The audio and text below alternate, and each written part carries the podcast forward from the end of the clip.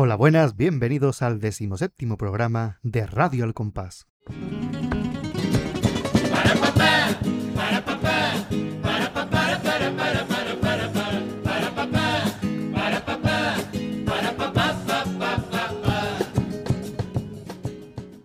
Hola, muy buenas de nuevo aquí en Radio El Compás para un análisis después de eh, este maravilloso programa anterior con el Chapa y me acompaña, hoy no está el Chapa, pero está Gadi, que no es menos importante. Gadi, muy buenas. Hola, muy buenas Pater y a todos los oyentes. Pues sí, tenemos, hemos tenido dos programas bastante intensitos, ese sobre Martín con tres agrupaciones y luego el del Chapa que ha sido un espectáculo, a mi gusto, aquí según en opinión del que habla. Y ya pues tocaba hacer una cosa un poquito más relajada. Y además que hay que decir, bueno, tenemos que darle las gracias porque el programa del Chapa se ha convertido en el más escuchado de esta nueva etapa. Si sumamos todos los dispositivos que ha habido de Ivo, de todas estas cosas, yo creo que puede ser incluso hasta el más escuchado de toda la historia de Radio del Compás. ¿eh? Así que estamos muy agradecidos, todo en mérito del Chapa, por supuesto. Hombre, por supuesto, es que escuchar hablar a Miguel Ángel de Carnaval, eso es un auténtico gustazo y se ha notado, se ha notado que ha gustado. Así que lo dicho, reitero también las gracias que ha dado aquí el Pater. Muchas gracias a todos por acompañarnos en, este, en esta locurilla de Red del Compás. Y locurilla, hoy vamos a irnos a una agrupación que, bueno, después de haber hecho un análisis de tres eh, agrupaciones, esta parece que es cortita y todo, porque tiene un repertorio muy justito, lo que es para falla lo mínimo, ¿no? Es una chirigota que quizás no es la mejor de su autor, aunque sí que es verdad que es muy recordada, pero es recordada sobre todo por una copla. Nosotros, nuestra visión, nuestra misión de hoy es que sepan que esta agrupación tiene algo más que un paso doble. Estamos hablando de la familia de Peroni Vendetta que además era así, tal cual, ¿vale? Pepperoni, para quien no lo sepa, se escribe con dos P intermedia, y luego ese vendetta, ese venganza en italiano, pues estaba entre dos signos de, exclamación. No contento con uno, le pusieron dos. Exactamente, así por lo menos como viene en el cassette, que es eh, lo que yo tengo en mi casa, el cassette de la familia Peroni viene así, la familia Peroni Vendetta, así que nunca se sabe si es la familia Peroni solo y el Vendetta lo pusieron por adornar o el Vendetta también formaba parte del tipo, del título, así que nosotros le decimos Vendetta y ya está, ¿no? Pero es la familia Pepperoni para que vosotros sepáis quién es, la famosa del me han dicho que el amarillo, ¿no? Exacto, vamos a ver que tiene bastante más que ofrecer que solamente un paso doble. Así que sin más, Pater, pongo el audio. El del susto. Vámonos.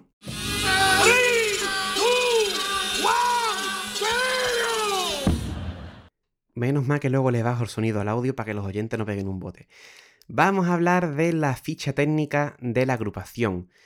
Esta chirigota del año 1998, si no recuerdo mal. Exactamente. ¿Fue, tuvo algún premio? Cuarto premio. Eh, Cuarto premio. Yo, yo creo que inmerecidísimo, porque merecía más, no por otra cosa. Pero cuarto premio. Sí, yo creo que podía haber quedado un poquito más arriba. Bueno, pues esta chirigota tiene la letra de Manuel Santander Cagüe, la música de José Manuel Prada Durán y la dirección de la agrupación. Que esto lo he hablado yo con el pater antes de empezar, que tiene pinta de que, mira, mm, hemos contribuido un poquito más o menos todo el mundo, así que la dirección y ya está, pues no pone a uno. sí, pues sabemos que esa chirigota al fin y al cabo la dirige Manolo Santander, ¿no? O sea que tampoco es que sea mucho misterio, ¿no? La dirige Manolo Santander, el que al final ensayo, por eso siempre suena igual, lleve el grupo que lleve, ¿no? Mm, de ahí se nota, pero bueno, no quisieron firmar. Además que es cierto, ¿eh? que siempre suena igual la chirigota de, de Manolo Santander. Sí, sí, esto es el sello inconfundible que le da él, ya e incluso hasta cuando este último 2020 sacaron el batallón Rebaná, que ya no ensayó Manolo Santander porque había fallecido, se notaba. Mira que eran los mismos componentes de la maldición de la lapa negra, pero al ser dirigido por el hijo, se notaba. Se notaba que ahí había. Ya era diferente. Que era otro sonido distinto, la manera de, de acabar, de pronunciar. No sé, esa cosa friki en la que yo me fijo. Hombre, sin esas cosas friki no sería el pater. Hombre, por favor. Brágame, señor. Instrumentación. Pues tenemos a Alberto Arce González en el bombo, José Luis Millán Delgado Celu en la caja, Antonio Boza Morales en la guitarra y José Manuel Vallejo Berrocal, el chico, también en la guitarra todos clasicazos de Manolo Santander. Hay que decir que Alberto Arce también fue muchos años figurando como director también. Así que ha estado muchos años. Chico Vallejo también, un pedazo de guitarra.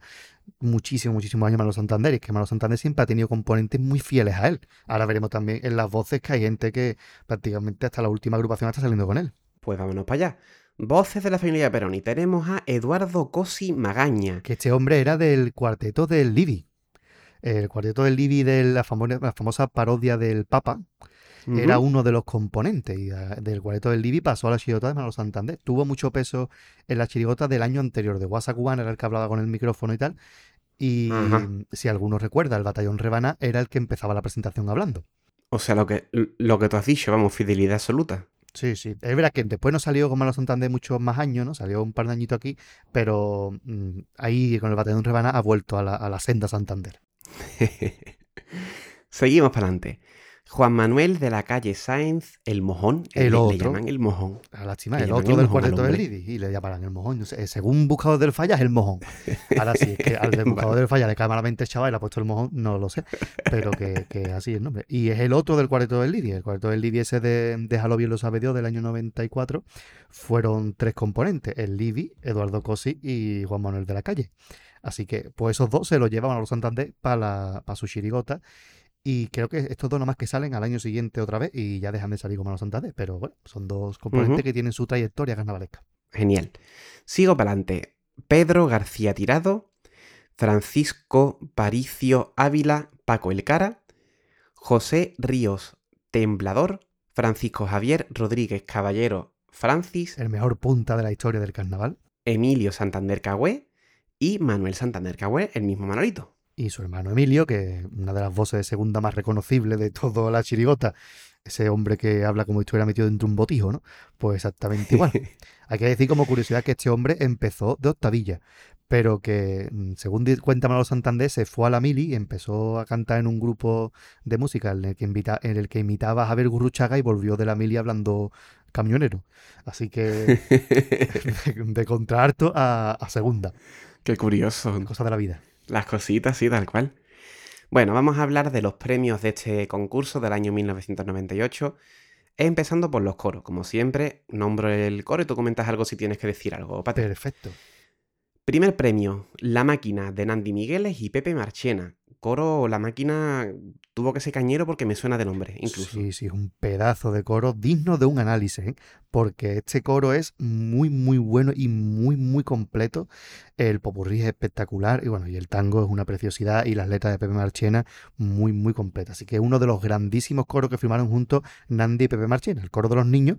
Ahora solamente lo llaman Nandi, ¿no? Pero Pepe Marchena en aquel entonces hacía la letra. Pues nada, lo apuntaremos, que sí que es verdad que el coro lo tenemos ahí un poquito aparcado.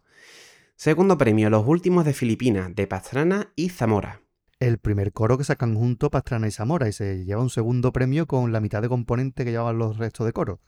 Pero claro, eran componentes escogidos y esta gente cantaban que de peinaban para atrás, ¿no? Y este coro es una auténtica preciosidad. La música de tango es para marcarla. Yo creo que no le dieron el primero. Bueno, también porque la máquina era muy fuerte, pero que darle un primer premio el primer año que feo, ¿no? Entonces, pero este coro fue una auténtica belleza, ¿no? Y ahora comentaré una curiosidad cuando lleguemos al tercer premio. Pues nada, tercer premio, El Bohío. Coro de Julio Pardo y Antonio Rivas. Con el mismo tipo de los últimos de Filipinas. Coinciden los dos prácticamente iguales, así que eh, solamente que los últimos de Filipinas le habían dado una paliza y el Bohío estaban inmaculados, ¿no? Pero también un buen coro de Julio Pardo y Antonio Rivas, claro que sí. Parecía el antes y el después, ¿no? Uno y otro. Sí, totalmente. Qué curioso. Y por último, en cuarto lugar, al Liquindoy, que es el coro de la viña tenía el difícil, la difícil misión de, de, revalidar el primer premio del año anterior con el habla de Cádiz y bueno, se quedan con un cuarto premio. Bueno, no está mal, el coro está, está bien. Y estoy viendo aquí, para pasar a los comparsas, qué pedazo de comparsones en el año 98, ¿eh? Madre mía. Qué barbaridad. O sea, que no sé, cada uno es mejor que el anterior. Primer premio, Los, los Piratas de Antonio Martínez Ares, comparsa ya clásica, ¿no? Uno de los grandes clásicos del carnaval y bueno, eh, no sé si tanto por lo mítico ya, ¿no? De la agrupación o, esperamos, merecidísimo seguro primer premio, vaya. Sí, a punto estuvo de no ganarlo. Recordad que a la final pasan terceros. Uh. Y es en la final donde consiguen el primer premio gracias al paso doble de compromiso Buenas tardes. Porque el, pase a la fin, de hecho, se quedan a, a, uno o dos puntos del cielo de Cádiz y pasaron tercero, iba en primer lugar el Cielo de Cádiz, en segundo premio el Baratillo, tercero los Piratas. Pero claro, ese compromiso buenas tardes, pues pegó el reventón tan gordo que es, que eso era un primer premio, vamos. Es que lo que estaba mirando, que los, los, premios que hay aquí, digo, bueno, los Piratas sí que es verdad que es mítica, tiene ese paso doble que se ha quedado ya en el acervo de la gente, pero es que en segundo lugar tenemos el Cielo de Cádiz, de Tino Tobar, que también es una pedazo de comparsa. Para que no la recuerde los angelitos. ¿eh? Que comparsón desde la presentación haciendo canto gregoriano con el paso de los pajeros de Paco Alba hasta bueno, la lista de paso dobles preciosos que llevaba con ese estilo sencillito, la dirección de Jesús Bienvenido con Daniel Obregón, Fali Figuet, toda esta tropa, ¿no? Preciosa comparsa, preciosa para verla tempranito, para verla a las 4 de la mañana te queda un poquito dormido, pero mm, para tempranito está muy bien. Las comparsas de aquella época de Tino eran una, una joyita muy diferente a lo que ha hecho después. Y yo siempre me acordaré de ese Angelita, vamos a rozarnos las dos alitas. Un clasicazo también esta comparsa. Esos pitos de caña, esos coloretes, qué bonito. Eh. Tal cual. Tercer premio Patio Vecino de Antonio Martín, que montaron otra vez una, una parafernalia brutal, montaron, montaron un patio vecino en el Falla lo de la reja de entre rejas fue una mierda. Al lado del patio vecino que la gente estaba en los barcones asomada la gente. O sea, que ellos resistían y que acabó en un desguace o algo así. No sabemos qué pasó con ese patio vecino, pero es una auténtica obra de arte. Eh, no solamente el decorado, la comparsa en sí es un pedazo de comparsa, claro. Hmm. Recomendamos a los oyentes que la busquen si no la conocen, Patio Vecino, porque es otro de estos montajes que merece la pena ver en vídeo. Aunque bueno, supongo que el Pater, como siempre, pondrá su fotito ahí en, el montaje de YouTube. Sí, hombre, eso por supuesto. Tendrán ustedes imágenes de esta comparsa para que vean lo espectacular que es. El tifrán muy sencillito, era de gente no me corriente. Sí, pero, el montaje es un espectáculo. el montaje es un espectáculo y hay que decir que es una comparsa que tiene una cosa así extraña que es que tiene un paso doble dedicado a los contadores de la luz. Hostia. Dejémoslo ahí. Y cuarto premio, El Baratillo, una comparsa de Quiñones y Pepino Martínez otra pedazo de comparsa. Esto es otra locura gorda. Esto es tremendo. Qué música más bonita de Pepito y qué bien escribió Quiñón ese año. Más mojándose. No solamente eran letras tristonas, pasó a ver síndrome de Down, el piropita, no sé qué, sino también tiene algunas letras así cañeras. Y un grupo muy bueno. Todavía no había entrado Caracol aquí en el grupo este, porque estaba con Martín, pero estaba ya Ramoni. O sea, es un una pedazo de comparsa. Y pasando a la chiricota, estoy viendo que también tenemos aquí grandísimos, grandísimos nombres. Empezando por el primer premio, que fue los Juan Cojones del Lobe, que hacían el gesto de la palanquita para sentarse. El, hasta el pito daba pereza, la pereza que tenía él tal. Y luego ese estribillo, ¿no? Que soñé que flojera como está entrando a mí. Qué barbaridad de chirigota. Esto es un chirigotón, de las mejores chirigotas de la historia. Es que se me junta que en el año 98 está mi comparsa favorita y mi chirigota favorita. Claro. Entonces, pues, no puede, es que es nuestra infancia realmente, ¿no? Tal cual, claro, es que nos cogió esto nosotros con ocho añitos, es que éramos muy pequeños todavía. Es que los guancojones es chirigotón de principio a fin. Sí. Y como, como curiosidad así, ¿no? Por si algún día hacemos otro especial de los guancojones y eso. Pero lo suelto, ¿no? Que ese año el jurado decidió, el jurado antes de empezar el concurso decidió ir por los locales de ensayo fueron al ensayo de los Juan Cojones y no les gustó absolutamente nada. ¿En serio? Fue como, joder, qué malamente viene esta gente este año. Sí. Pero que las melladas horrible. Y después cuando llegó al falla, que ellos explotó de tal forma que, se ganó el primer premio. ¿no? Pero el jurado en el ensayo no le gustó absolutamente nada. Para que tú veas. Es que, muchas veces las agrupaciones ganan con el público y cuando conecta pues ya es otro rollo. En segundo lugar quedaron los Arapajoe Quejoe del Yuyu y Javier Osuna, otra pedazo de chirigota con, ese también estribillo mitiquísimo. Es que otra barbaridad, otra barbaridad. Eso base de la bujía. Buenísimo. Eh, una música de Javier Osuna que aquí hizo una música espectacular con el pito en mitad del paso doble, que es una cosa extraña, pero está ahí en mitad del paso del pito. Y bueno, el Yuyu, esos cupletazos, ¿no? De en la cafetería de urgencia donde le da un infarto. Ese, ese cumple buenísimo. El, que el paso doble del Tamagotchi. Absolutamente genial estas chirigotas, que es una de esas agrupaciones del Yuyu que podía haber sido primer premio de no haber dado los Juan Cojones. Simplemente, igual que los bordes del área de no haber dado chicos con clase. Tal cual. Así mm. que mm, ese año que además Yuyu venía del del batacazo gordo con los palomos que no entró en la final a pesar de gustar, pues mira, este año es final y segundo premio, que no está nada mal. El tercer premio fue para la Chirigota Club de Fan de Trillita Castro, que era de Sánchez Reyes, Carapalo y Antonio Martín. Esta no la recuerdo nada, Pater, pero nada. Esta Chirigota quizás es la que menos entraba en las quinielas para estar en la final y se llevó el tercer premio. Es una Chirigota que está bien, está muy simpática, el popurrí tiene sus golpes, está graciosa, algunos pasadores están muy bien también, los cuplés también tienen mucho arte. En la presentación, como curiosidad, empiezan a cantar como si fueran Estrellita Castro, que tiene una voz así muy nasal, y cuando se enciende la luz tienen ellos una pinza de la nariz, una pinza de tender en la nariz, para cantar como Estrellita Castro, ¿no? Esa chirigota que terminaba diciendo siento taza de plata, siento, siento, siento, siento un dármata. Terminaba así la presentación. Grande pamplina gorda esta chirigota. Y bueno, como, como anécdota así, ese año salió Los, los Estamos Enamorados que es la del Noli y Pago Cárdenas Peñalver, que era la que quizá para mucha gente entraba en la quiniela de la final. Pues resulta que ese año en esa chirigota salía Tony Rodríguez, el humorista. Y resulta que él está en su burger, que tenía un burger entonces en Cádiz, escuchando el pase y como que la última que tenían que decir era el club de, eh, eh, estamos enamorados. Entonces él escuchó la anterior y se creyó que habían pasado a final y se fue corriendo a celebrarlo al local de ensayo. Cuando llegó al local de ensayo se encontró todo el mundo con la cara un velatorio. Digo, ¿qué ha pasado? Si hemos pasado a final. Dice, ¿qué ha pasado de qué? ¿Qué ha pasado el carapalo? Dice, ¿qué dice? No se esperaba a nadie que, que pasara el carapalo y pasó y se llevó el tercero. Para que tú veas, más cositas del carnaval. Y en cuarto lugar, pues tenemos la familia de Perón y Vendetta, que es la que vamos a analizar hoy. En cuarteto tenemos el cuarteto encadenados en primer lugar de Vera Luque, clasicazo también. Brutal eso, que lo tuvimos en el programa de, la muerte, pudo ser, ¿no? Con los santos, un sí, sí, sí, sí, Buenísimo este cuarteto. Para mí, yo creo que el más completo de todos los que sacó Veraluque. Y en segundo lugar, y ya está, no había más premio, un cuarteto de Valdés que se llamaba Se dan clases de latín, precio convení. El Gago, el Boku y el Figue. Los tres que hacían de estos romanos, ¿no? Sí, de romanos.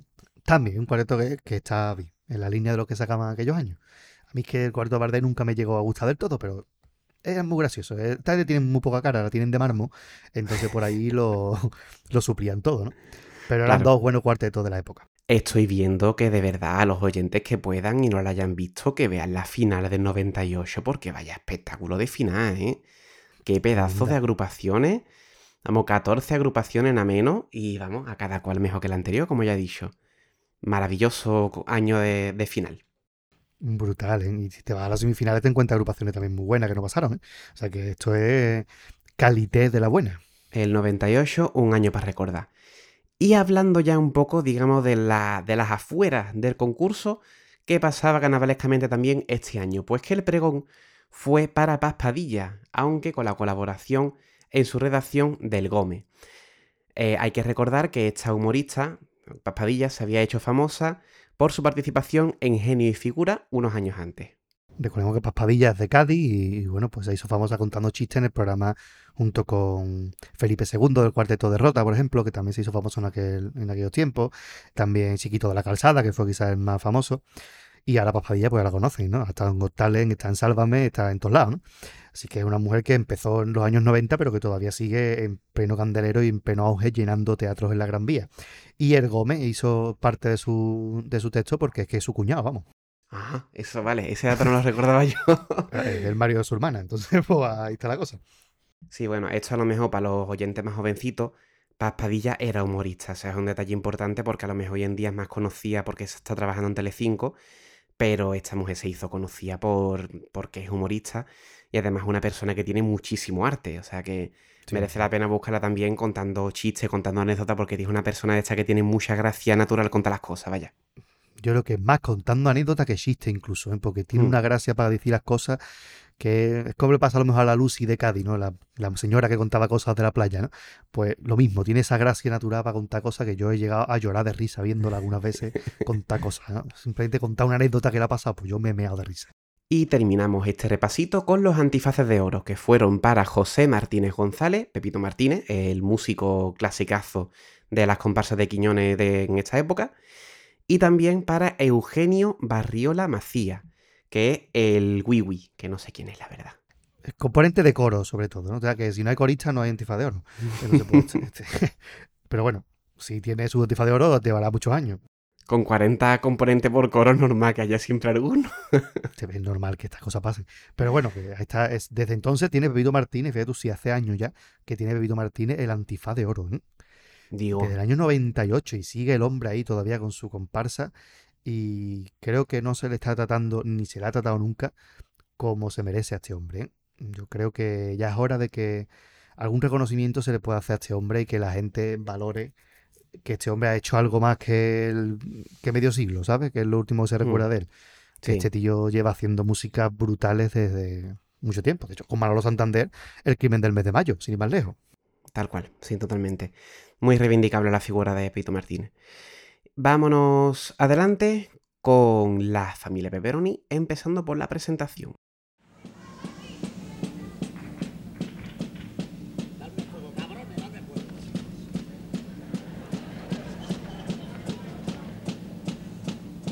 Un, dos, tres. La familia Pepperoni, arriba aquí al carnaval. Somos malos, malos, malos, somos malos de verdad. Damos coquis y brincar. Y a Navito Calviroli, su pregón ya niñar. Con la cabeza como una papa nueva, su pregón por tarantela. Así que Shirin chinchea el que abre una cadea.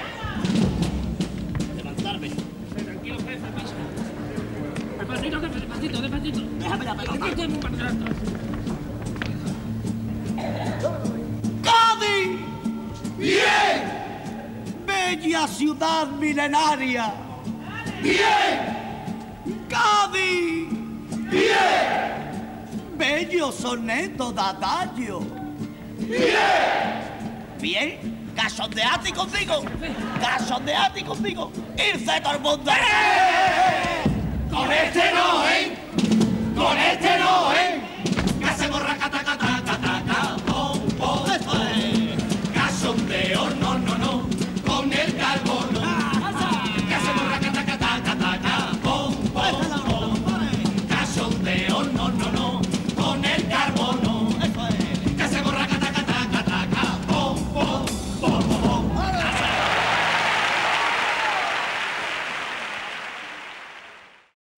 Sello inconfundible de la chirigota de Manolo Santander en esta presentación donde nos presentan a un grupo de mafiosos italianos cuyo capo es Vito Calvironi, que no es otro que Manolo Santander, que entonces la calva era de plástico. O... ¿Quién se lo diría? eh? Curiosamente, ¿eh?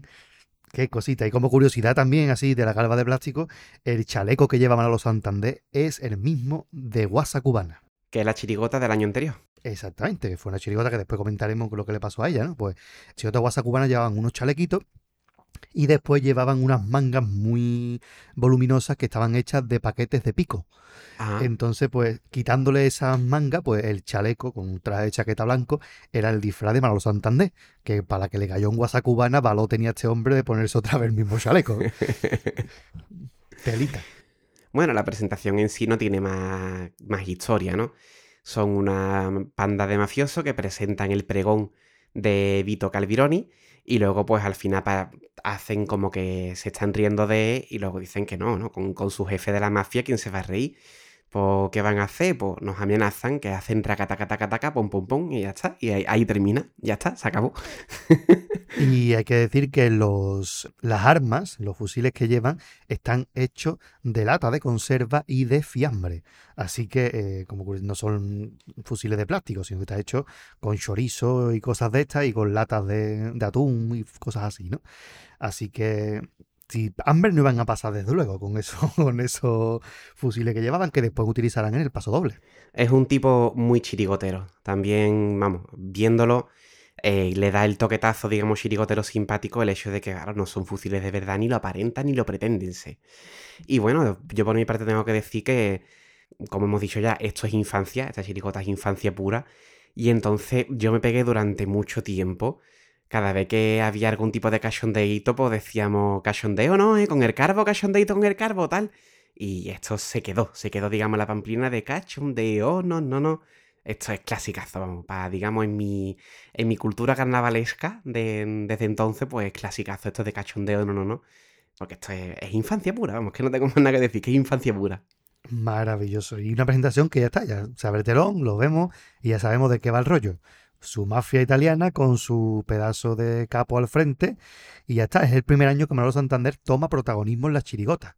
Manolo Santander muchas veces se ha ido de, de, digamos, de personaje especial, ¿no? O muchas veces era de los Manolo Cornejo, ¿no? Como Don Adolfo y tal. Pues aquí es la primera vez. Después al año siguiente será el general Caster del séptimo de caballería y posteriormente también el portero de lo, del Atlético Agujeta, el, el padre superior de, de los de Capuchino, es decir, que el protagonismo de Manolo Santander ya como figura del carnaval y líder de su chirigota, aquí empieza. No obstante, el año anterior era Eduardo Cosi el que se llevaba todo, todo el peso de la chirigota. Ah, pues mira, no sabía yo eso. Claro, es que tengo ya tan metida en la retina la familia de Peroni que para mí eso fue como, como de siempre, ¿no? La chirigota de Manolito Santander de toda la vida era él el protagonista. No sabía yo que, empezó aquí, en esta. También, Manolo Santander, recuerden, pasé un poquito de historia de, este grandísimo autor que nos dejó por desgracia demasiado pronto, él empieza escribiendo chirigotas infantiles en el año 81, si no recuerdo mal, y después pasa adulto pero como componente. Él no firma letras, aunque colabora siempre con los repertorios, no firma letras prácticamente hasta los muertos del carnaval en el año 94 pero si vemos chirigotas como el crimen del mes de mayo, Bien no diste Cristóbal, Bebé a bordo, él se cargaba casi todo el repertorio. Lo que pasa que, que no firmaba casi nunca como autor o como colaborador, como colaborador en todo caso. Siempre había un autor que firmaba por él. Y es en Los Muertos del Carnaval cuando él se hace cargo de la agrupación. Y ya la etapa de Manolo Santander como líder indiscutible empieza con Las Viejas Glorias en el año 96 que es cuando se separa del grupo del Petra y arranca su etapa en solitario, en 96, y ahí estamos en el 98. O sea que es la tercera chirigota de esta racha de Manolo Santander que ya llega hasta, hasta su final en 2019. Para que tú veas. Además que me, me voy a quedar con esa frase que has dicho que nos dejó demasiado pronto. Además de por lo evidente, ¿no? Que era una persona bastante joven. Porque es que Manolito Santander yo recuerdo que tuvo una época de, de bajón importante. Es decir, sus chirigotas no, no gustaban, no pegaban no, vamos, incluso nosotros hicimos bastante, bastante burla de él en Radio El por eso, que es que no conectaba absolutamente nada. Puedo decir sin mucho temor a equivocarnos de que sacó muchas chirigotas malas. Y ahora resulta que cuando por fin de nuevo consigue encajar, consigue recuperar, digamos, ese huequito que tantos años se le negó en el, en el falla, pues al final le pasa lo que le pasa y el hombre pues no, no nos dejó, falleció y en otro nivel, digamos, creativo bastante importante. Y siempre, siempre es una lástima, no por, lo evidente, sino también por, por esto, porque estaba en un momento creativo bastante de, retorno, ¿no? De Manolito Santander y se cortó. Pero bueno, siempre nos quedarán, como siempre decimos, sus coplas para que los recordemos y entre ellas, pues esta magnífica chirigota que, comentamos hoy. Y se fue con la alegría de, un primer premio, ¿no? De volver a mm. triunfar, que Manolo Santander pues solo tiene dos primeros premios en solitario, que son los de Capuchino y la maldición de la Lapa Negra. Pero yo creo que esta chirigota quizás es hasta más importante que esos dos primeros premios por el último paso que vamos a comentar, Sí, bueno, que es el que todo el mundo conocerá. Vámonos, ¿Le, tiramos para adelante, Pater? Vamos ya porque eh, no solamente hago un paso doble y lo cantaban siempre, sino que llevaban unos pocos. Así que vamos a escuchar primero el de presentación. Y aquí, ya digo, la música de paso doble, muy seguramente a poco que conozcan el carnaval, y si lo están escuchando esto, es que conocen carnaval, la música de paso doble la tendrán en la cabeza, pero este es el paso doble de presentación y este paso doble siempre sirve para mirar a la música. Así que por favor vamos a, vamos a seguir la tradición y vamos a mirar la música, porque es una preciosidad. Vámonos.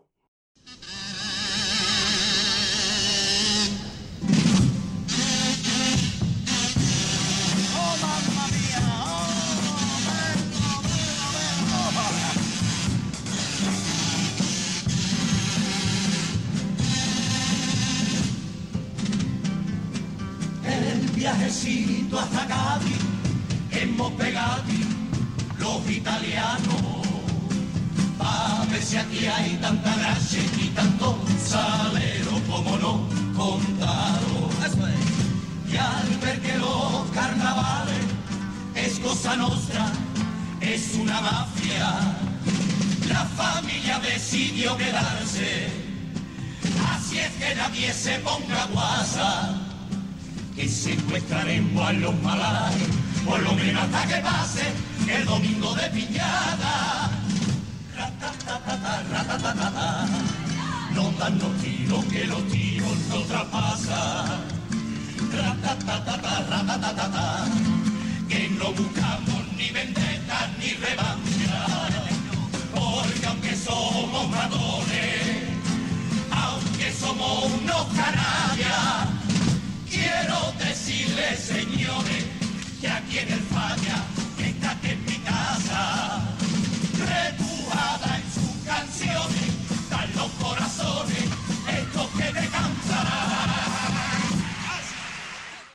Lo que yo decía, una auténtica preciosidad de música de paso doble con el corte, digamos, metido al tipo de ese ratatata, ratatata, que ya se ha quedado, ¿no? Como ya decía, en el acervo cultural. Y es lo primero que me parecía importante remarcar porque todos conocemos esa grandísima letra, pero es que la música es una preciosidad. La música, bueno, ahí todo el mundo piensa que es de José Manuel Prada porque es quien firmaba la música de la chirigota. Pero el propio Manolo Santander, en un programa de, con Carlos Ordóñez, que dejaremos enlazado al programa porque está en YouTube, dice que la música es suya, solamente que José Manuel Prada, una parte que era muy lenta, se la puso un poquito más rápido, digamos que le hizo los arreglos, ¿no? Pero que la música de Manolo Santander, de hecho, tiene todo el corte de la música de Manolo Santander que ha hecho después, ¿no? Eh, la hiciera quien la hiciera, quien le diera el toquecito, el paso doble es una auténtica preciosidad, muy al estilo del autor y con ese ese toquecito siempre en el medio, Manolo Santander introducía como estribillitos en medio, lo que se conoce como una coda, pues el ratatatata, después, anteriormente ya en las viejas glorias tenía el Aquí me tiene usted te la de mosqueado, en la guasa cubana tenía el Ay, ay, ay, en séptimo caballería y aquí llega la caballería, el loco, loco, loquito, loquito, loco, mítico. O sea que, siempre Manolo Santander en los tríos ha hecho cositas muy bonitas. Nada más que hay que recordar el trío de la Marisón de la Lava Negra con eh, Tengo una cosiquitiquita, ¿no? Esa cosa que hizo, ¿eh? Que es una mm. auténtica preciosidad. Así que aquí queda la reivindicación de la música. Y luego ya hablando de la letra en sí, pues nos cuenta, es un típico pasador de presentación, y nos cuentan que vienen a Cádiz porque le ha dicho que el carnaval es, pura mafia y quieren aprovecharse de, de ello y acaban enamorados de Cady, evidentemente, y deciden quedarse. Y me gustan mucho los toquetazos, digamos, que mete de la mafia, ¿no? Habla de que el carnaval es una mafia, tal. Decir que se van a sentir como en casa. Y dicen que nadie se ponga a guasa, que secuestraremos a los malajes por lo menos hasta que pase el domingo de piñata. Y me parece eso tan simpático sea, que, tiene malas en verdad, ¿no? De que, que te, están amenazando con que te secuestre. Pero el hecho de decir domingo de piñata, yo que sé, me da hasta ternura la, la frase. Y que eh, no quieren ni vendetas ni revancha. ¿Tendrá eso algo que ver con lo que ocurrió en el año 96? Nunca sabemos. Nunca lo sabremos. ¿Qué pasó en el año 96? Lo vamos a contar en próximos pasodobles. Efectivamente.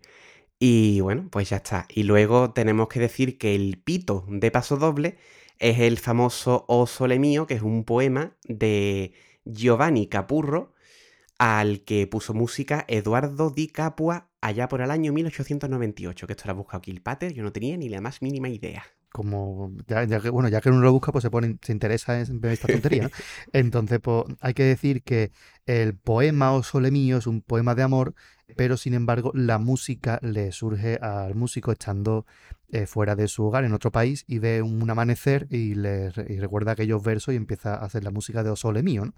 Así que como curiosidad, pues ahí está, es un clásico de la música italiana. Completamente, y aquí pues lo rescatan estos italianos, claro, que van a rescatar pues, una música italiana. Muy bien traído todo. Un, eso, la gente, los detallitos que, los carnavaleros muchas veces meten y que la gente no se entera, ¿no? Pero ahí está, ese, ese pito. Hay que decir que eh, el principio del paso doble de, de la familia de Peroni servirá de pito para el paso doble del séptimo caballería el año siguiente. Si escuchan e, el paso doble del séptimo caballería, empieza el pito con la primera frase de la, familia de Perón y el año anterior, como curiosidad. Claro, imagino que ahí también influiría el hecho de que el paso doble de me han dicho que el amarillo es que se volvió, vamos a usar un término actual, ¿no? Se volvió viral desde, desde el principio, entonces pues... Eh, claro, eh, era también pertinente que aprovecharan ese tirón, digamos, para el pito del año siguiente. Tiene todo el sentido del mundo. Y vamos a ir ahora a, otro clásico también dentro de lo que es la chirigota de Manolo Santander y un poco la chuta de la viña más clásica de 3x4, la defensa de su propio estilo y del paso doble clásico. Ese es el segundo paso doble, si es complicado explicar.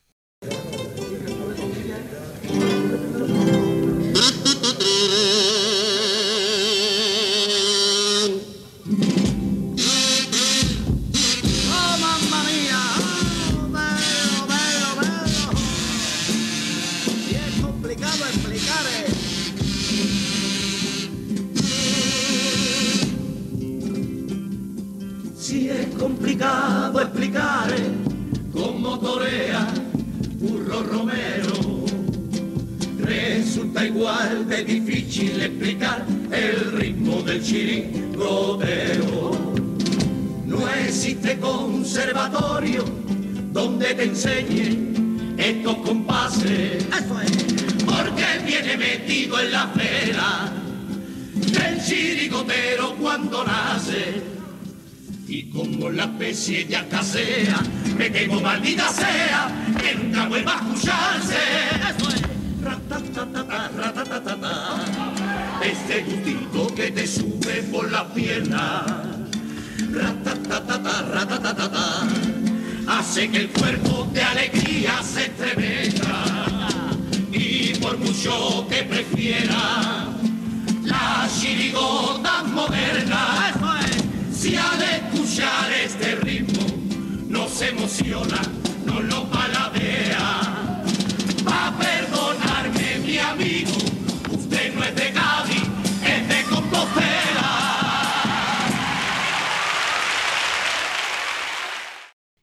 Más clarito, imposible. Si usted no se emociona ni paladea el pasoble del 3x4 es porque usted no es de Cádiz.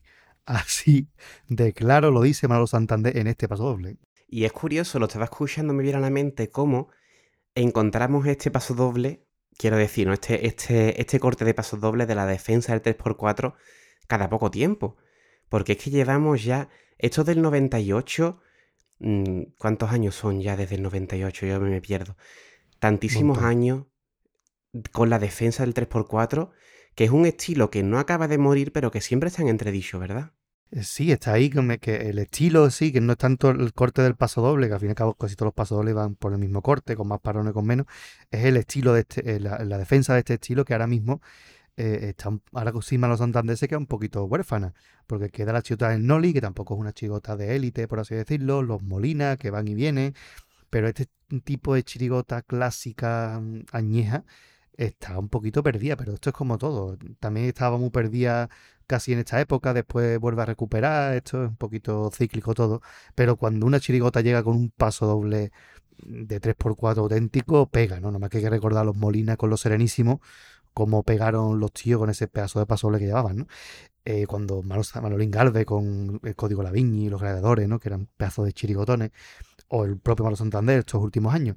Así que este paso doble, esta defensa de, de un estilo que se dice muchas veces el paso doble, pero yo creo que es el estilo en sí. Esta Sí. manera de concebir la chirigota tan propia, mm, mm, yo creo que de dos autores, que son Manolo Santander y, y el Noli. Son los dos que, defensores de este, de este estilo. Cada uno con su estilo dentro de- de, mm, del propio. Efectivamente. Y este paso doble, pues, que defiende que estos acordes no se aprenden en ningún conservatorio, es básicamente lo mismo que decían los Caballeros de la Edad Media en el año 95. Caballeros de la Edad Media, que es una chiricota que también hemos- analizado aquí en Red del Compay, que os invi- invitamos a que escuchéis su programita. Ese pedazo de paso doble, si tuve conservatorio, es portería capuchino, ¿no? Lo que básicamente es la misma, la misma temática de este paso doble. Dejaremos enlazado el paso doble y el programa entero de, los de los Caballeros de la Edad Media, ¿por qué no? Que quedó muy bonito, hombre. Que es un, Por una supuesto. que está muy bien. Así que siguen una vez más reivindicando y bueno, ya llevan desde, si recordamos a los Santander, en el año 92, con Bien nos diste coba y llevaba el paso doble de, desde algún tiempo a esta parte, ¿no? Para poder escuchar de con esta chirigota el estilo que cambiar, ¿no? Que terminaba diciendo que yo no cambio el ritmo del 3x4 y aunque fracase yo seguiré por razón de ser con mi chirigota. Así que eso es una constante en la obra de Manolo Santander y en general de todos los autores que siguen este, este estilo. Sí, porque es que por desgracia sigue haciendo falta reivindicarlo, como ya, como ya digo. Porque siempre está el comentario de esto ya es muy antiguo. Bueno, antiguo, ¿no? Es, otra forma de hacer, de chirigota. Y bueno, ya escuchamos también a Miguel Ángel García Hue contarnos de que realmente esta forma en concreto de hacer chirigota no es tan antigua en realidad, pero bueno. No es tan moderna, pero bueno, no es tan antigua, es más moderna. Bueno, hay que decir también que mm, otra idea en la que incide eh, eh, es lo que muchas veces relaciona el carnaval con el flamenco. Es eh, la, la necesidad de sentirlo, más que de explicarlo. Exacto, No se puede explicar un paso doble 3x4. Te llega y te pone el vello de punta. Ahí ha de precisa- se escucha perfecto en este paso doble cuando hace el ratatatata la primera vez, el ole que se escucha, ¿no? Eso es Mm. porque te llega, no porque el ratatata ha dicho lo que ha dicho aquí, ¿no? No, es que ratatatata no dice nada, pero ese gustito, esa forma de cantar lo que te pone el vello de punta, como el paso doble de las viudas, ¿no? No es el mejor paso doble de la historia, pero te pone el vello de punta. ¿Por qué? Pues porque sí, no tiene más explicación. Es que te llega y punto. Por eso hay que sentirlo como el flamenco. Lo explica con sabias palabras. Este gustito que te sube por las piernas hace que el cuerpo de alegría se estremezca. Si al escuchar este ritmo no se emociona, no lo paladea. O sea que ahí está, ¿no? Ahí es un ritmo que emociona, que paladea. Y yo ahora mismo que estaba escuchando este paso doble, el anterior y los que nos queda por escuchar, lo cierto es que mira que he escuchado ese y este paso doble, pero es que me sigue poniendo los vellos de punta. O sea, es que es un. es que es acto reflejo, es. es un impulso natural. Es que es una cosa preciosa, ¿no? Tanto Manolo Santander como el Noli, que también nos dejaron cosas juntos, tienen una habilidad para ser pasoble que es que no tienen uno malo, ¿eh? Porque hasta incluso los años en los que la de Manolo Santander estaba flojita, eh, tenía pasodobles que era para tirarse por los bloques. Porque yo sigo defendiendo que Ángel y Malaje puede ser la peor chirigota de Manolo Santander con diferencia. Yo creo que dicho por él mismo, ¿no? Era tan, era tan buena que era mala. Porque era malange más que otra cosa. Pero los cuatro pasobles que cantaron en el Falla Ángel y Malange son para coger a Santander y ponerle un piso. Tremendo. y la música de pasobles es una auténtica preciosidad, igual que el submarino amarillo, igual que todas las agrupaciones que eran espectaculares, porque Manolo Santander nunca jamás yo creo que hizo una música fea. Sí, es como no, no, no le sale eso, aunque se lo propongan, vaya. Vámonos con los cuplés, Pater. Vamos a escuchar dos uh, cuplecitos que tienen un, airecillo italiano también en la música. Vámonos con ello.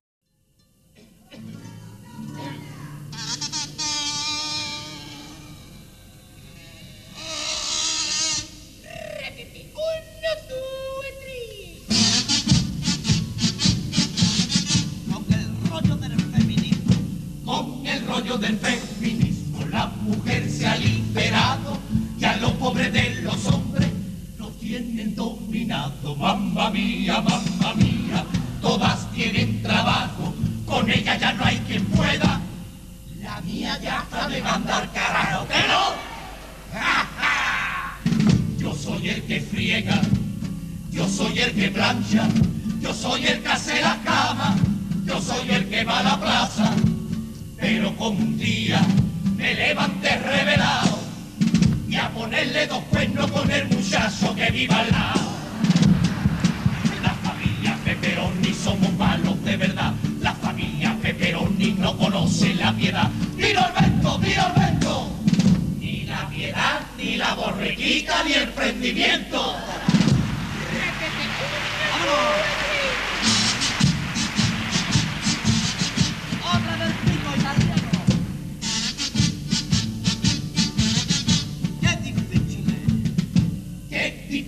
Son las pruebas del programa que apostamos.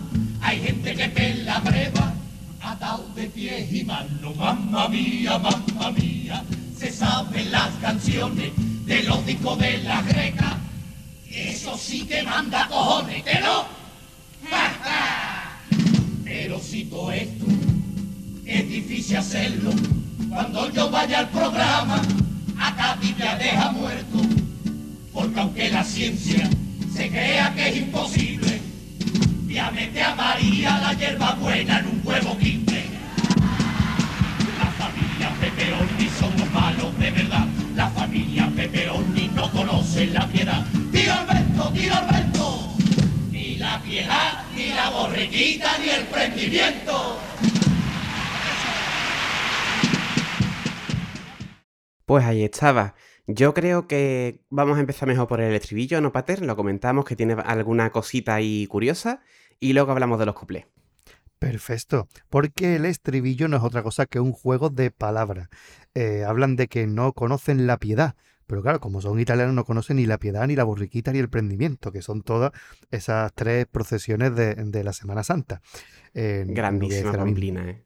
Gran Pamplina. Quiere decir que este estribillo eh, sirve también de base para el estribillo de los de Capuchino, porque los de Capuchino dice lo de San Juan, San Pedro, San Pedro, San Germán, y dice penitencia, penitencia, yo ni en la piedad, ni en la borriquita, ni en la sentencia, recordando el famoso estribillo de la Reina Peroni, ¿no? Así que ahí está como anécdota, intertextualidad eh, dentro del carnaval de Cádiz. Y otra curiosidad es la música. Claro, porque este estribillo, esta música pertenece a un tema de los chiripitifláuticos, un programa infantil que tuvo muchísimo éxito en televisión española, que se emitía por las tardes durante finales de los años 60 y principios de los 70. Es decir, que la musiquita esta, los más mayorcetes del lugar pues, seguramente la conocieran. La interpretaban los hermanos Malasombra, que estaban, le ponían voz Luis González Páramo y Carlos Menenguini, Meneghini, perdón, que eran dos pistoleros que iban vestidos de negro. Y la letra original decía algo así como somos malos, malos sombras, somos malos de verdad, somos como una espina que queda que solo sabe pinchar y más malos que la quina. Esa era la canción que estos italianos pues versionan. Recordad, los Chiripiti Flauticos era un, programa infantil, ¿no? Tipo, puede ser en otra época eh, el, Club Disney, cosa de esta, ¿no? Pero eran personajes eh, de distintas de distintos tipos. Estos eran dos pistoleros tipo del oeste, ¿no? Y los interpretaban estos dos actores, ¿no? Mm, que creo que también tenían eh, otra versión, que era la versión buena, que iban vestidos de blanco. Algo así quise leer otro día por ahí, porque yo obviamente no llego a conocer los chiripitifláuticos, ¿no? Pero mi madre siempre me habla de los chiripitifláuticos, de, de todos los personajes estos, porque ya lo veía de chica. Así que eh, fue muy, muy conocido en la época. Recordad que solo había eh, una cadena de televisión y lo que había era lo que se veía, y punto. Así que hmm. esto lo conocía todo el mundo y estas canciones las conocía Tokiski de aquella época. Manuel Santander pues también fue un niño en aquella época y conocía esta, esta música. De hecho, podemos decir que el referente más cercano que podemos tener a este tipo de programa infantil es Los Luni, que si mal no recuerdo también era de la televisión española. Exactamente, que también tiene su cancioncita de Buenas noches esta mañana, ¿no? La canción para irse a dormir, que no recuerdo ya si era de los Chiripiti Flauticos o un programa posterior, digamos que vamos a la cama que hay que descansar y demás, eso lo pusieron de moda. Es aquel programa, que no recuerdo el nombre, no sé si es el mismo, insisto. No era el mismo, eso que. Entonces era simplemente una tira que, era de dibujito que servía para avisar a los niños de la cama. Después hablaremos de ello porque la nombran en un paso doble. Vale, pues entonces ya digo que los lunes, digamos que puede ser el referente más cercano que recupera este tipo de programa infantil que el hilo conductor pues eran historietas con personajes. Exactamente. Pues solo que en este caso que no eran dibujitos, sino que eran actores de carne y hueso, los chiripiti flauticos, que el nombre como ¿Quién se le ocurre estas cosas? Hay que decir que hace poco, hace poco estuve en el corte inglés y está todo los chiripiti flauticos en DVD. No sé quién se va a comprar eso, pero bueno, está ahí. bueno, pues alguna persona mayor que le guste. Sí, hombre. Eh, vamos a ir ya con los cupletes porque, eh, bueno, tiene una musiquita así italiana, no sé exactamente qué tipo de música italiana es, eh, porque puede ser una tarantela, pero no llega a ser el ritmo tal cual, una tarantela un poquito más ralentizada, no sé si tiene otro nombre, si hay alguien entendió en música italiana que no lo quiera decir, que nos lo diga. Pero bueno, el primero, pues sobre el rollo del feminismo que ha liberado a la mujer y tiene dominado a los hombres. Una letra que hoy en día... Le darían por todos lados, ¿eh? Le darían por todos lados. Además, por dos motivos. Por una parte, el hecho de decir que la mujer se ha liberado en el año 98, con lo que queda todavía por luchar para que la mujer se libere, ¿sabes? Porque dice que la labor de la mujer es fregar y planchar, ahí, ahí lo deja. Y luego mm, tienen el chiste final, que es como que ellos salen del armario, ¿no? Voy a ponerle dos cuernos con el muchacho que vive al lado, que esto también es otra cosa muy típica de la época, y es que hacer homosexual pues hacía mucha gracia y además lo hará también en otro cuplé posteriormente. O sea que es muy recurrido.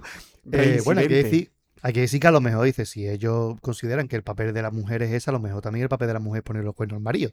A lo mejor indirectamente nos está diciendo eso. Como curiosidad, cuando Margot Santander cierra Delphi, que era un trabajador de Delphi, él asume el rol de amo de la casa. Así que eso de que yo soy el que friega, yo soy el que hace las camas, yo soy no sé qué, eh, quizás un poco karma por el tema de, de este cuplé, ¿no? Pero como curiosidad, él acabó siendo un, amo de casa, que es una, una, profesión que ya mm, defendimos nosotros en el especial del trabajo. Totalmente.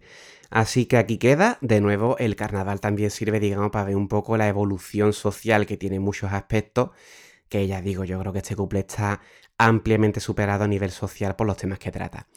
Y el segundo es otro couple muy anclado en la época, porque habla del programa que apostamos, que esto ya los oyentes más jóvenes dirán que apostamos y ¿esto qué es lo que es? Eso es gloria bendita. que apostamos era el programa de invierno de Ramón García.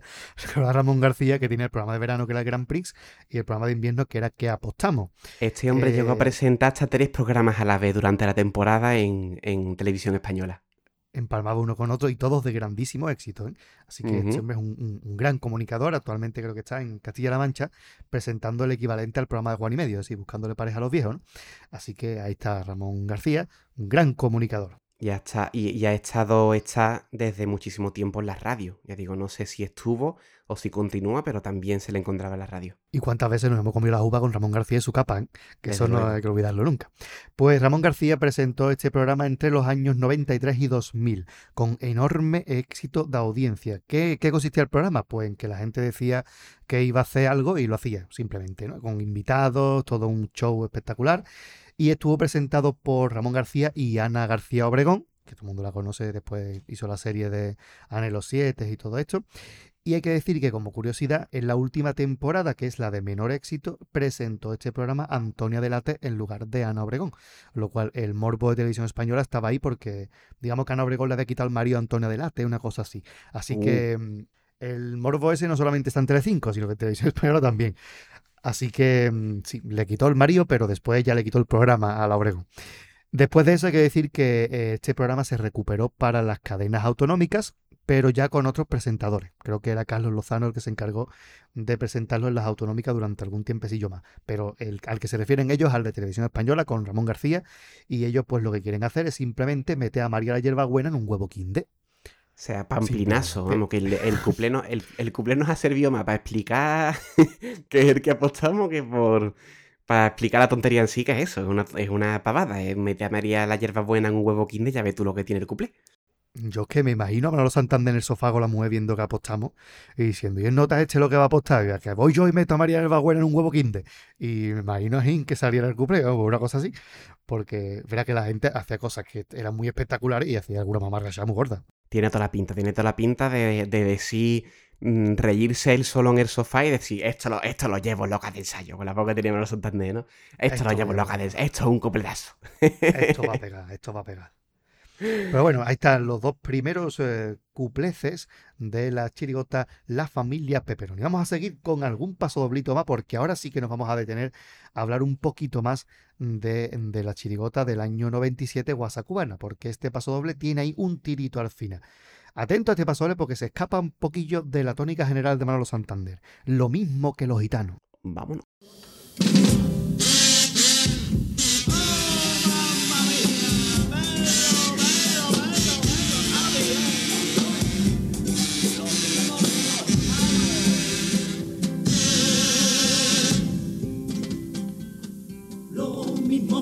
Los gitanos sienten manía por la serpiente. Yo cuando veo un palomo me pongo nervioso, se me suelta el vientre. Pues mi vida estropearon en los momentos más importantes. En mi comunión en San Antonio, yo que iba vestido de almirante aunque yo no fuera un niño mono, tampoco pa' que un palomo viniera encima a cagarse. Cuando mi boda en San Francisco me ha atacado, eso es. Como la mierda de las roques me tiraron y hasta mi capi del alma siempre pierde más palomas ahora que yo ya pensaba que era imposible que más me jodiera, sale el yuyu del palomo y me da un añito que pa' mí se queda. Tremendo paso doble. Decíamos que se sale un poco de, de la tónica Melo Santander porque es un paso doble más anclado en el humor que otra cosa, que, un, que es algo que Manuel Santander yo creo que ha hecho en esta chirigota y, ya está, porque Manuel Santander siempre ha sido defensor del pasoble serio, ¿no? Pero aquí se deja llevar un poquito por el cachondeo, la gente se ríe durante el pasoble. Sí, permíteme el inciso, precisamente eso iba a destacar, porque es curiosísimo, me ha parecido curiosísimo escuchándola ahora, que canta. Aunque yo no fuera un niño mono, tampoco para que un palomo viniera encima a cagarse. Y la gente se ríe. Y acto seguido hace el ratatata y la gente grita ¡Ole! O sea, ¿qué pasa? por, la extrañeza, por la extrañeza del paso doble pasan de la risa al ole de un momento a otro. Y es curiosísimo de escuchar. Se me ha quedado hoy. Es, muy raro este paso doble. Es muy raro. Es, muy extraño, es algo atípico de Malo Santander. Eh, después vendrá otro también de esta misma línea, ¿no? O sea, una chirigota quizá que quiso hacer algo distinto y bueno, pues está, ahí, ¿no? Curioso. Y tiene ese final que hay que explicar. ¿Por qué le da un añito que para él se queda? Pues porque en el año 97 el Yuyu, ¿qué sacó? Saca la chirigota de plaza en plaza, que popularmente le decían los palomos que era el tipo. De hecho, si mal no recuerdo, que tenían incluso los brazos metidos dentro de las alas, o sea, no gesticulaban apenas con el, con el disfraz, que fue un grandísimo cajonazo del año 97. Y claro, pues Guasa Cubana, que fue la chirigota que saca Manolito Santander en el año 97, pasa a la final y el público pues como que no estuvo muy de acuerdo con la decisión.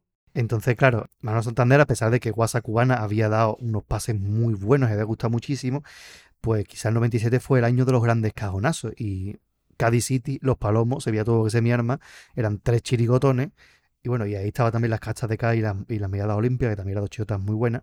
Y pasa Guasa Cubana, quizás es la que la gente menos le cuadraba en la final, o yo qué sé que le dio por ello, pues al final le, le pegan fuerte y hasta incluso los abuchean durante el pasacalle. Es decir, que, que es, duro, es fuerte lo que tuvo que vivir esa chirigota. ¿no? Y en parte la gente lo que quería era los palomos. Pues qué pecha de palomo se pegó Manolo Santander en el 97 que hasta le dedicó un paso doble al año siguiente. Ya ves, ya ves tú. Sale el yuyu de palomo y me da un añito que para mí se queda. es que hay carga, carga humorística importante, vamos, incluso en el final del paso doble. Tremendo. Qué lástima de hombre, me da, me da penita escucharlo ahorita. Da, da, cosa, da cosa que le pasa a los palomos, ¿eh? es que, claro, va provocando. De hecho, de almirante sabemos que los palomos tienen esa habilidad de cagar blanco en lo negro y negro en lo blanco. Es una habilidad que no tienen todos los animales, pero el, palomo la tiene. Y, y, con la de palomo que hay en Cádiz, además, ¿no? Pues, eh, bueno, hay que decir que la ciudad del Yuyu de los Palomos es un chirigotón también que pueden ustedes escuchar perfectamente de plaza en plaza, que es buenísima, no solamente el disfraz, sino que es un bastinazo muy gordo. ¿no? Sí, y, sí, sí. y Guasa Cubana es otra pedazo de chirigota, las cosas como son. Me gustan más los palomos, pero bueno, es un pedazo de chirigota. Sí, son estas cosas que tiene el público de, de Cádiz del Falla, que oye, pues gusta más los palomos, esta por algún motivo, como tú dices, no cayó tan en gracia, pues ya está, pues se la dieron morta al hombre. ¿Qué vamos a hacerle? Las cosas son así. Y por cierto, como curiosidad y que me viene a la mente esos flushis que me dan a mí, ¿no? Pues en el año 97 eh, pasan cuatro chirigotas a la final y en el 98 solo repite de la final del 97 el propio Manolo Santander. Porque uh -huh. todos los demás, primero, segundo y tercer premio, no repiten al año siguiente. Es decir, en los 97 fue el Cherry primer premio con los Aleluya, las Madrinas en el 98 se queda a las puertas. El segundo premio fue banda de música Carruta del Monte del Celu, el Celu se queda fuera de la final con los hermanos Guarrindongui. Eh, los Carapapas sacan Blancanieves y Tiranito, se lleva el tercero, y al año siguiente con los extraterrestres se quedan fuera. Y precisamente pasan a la final, pues, eh, ese Yuyu, ¿no? Con los con los palomos, pues pasará en siguiente con los harapajos, ¿no? Así que como curiosidad, del año 97-98 solo repite Manolo Santander en la final de Chirigota. Yo prácticamente se dio la vuelta como un calcetín la final, pues sí, es curioso de, de, analizar. Es curioso, es curioso. No pasó Juan Carlos que sacó Cádiz City, pero sacó las ruinas romanas, que era un pedazo de chirigota también, ¿no? Así también. que, eh, como curiosidades de estos flushis que me dan a mí, porque eso no está en el guion. Hombre, pero ¿qué sería de Radio El Compás sin tu fluchis? Hombre, por favor. Es que todo no lo puedo poner en el guion. Hombre. Son, porque si no sería el guion más largo de lo que, que el guion. Esto tiene 15 páginas ya. Son muchas cosas, son muchas cosas. Vámonos con el siguiente paso doble. Cuarto paso doble ya. Será porque soy un hombre.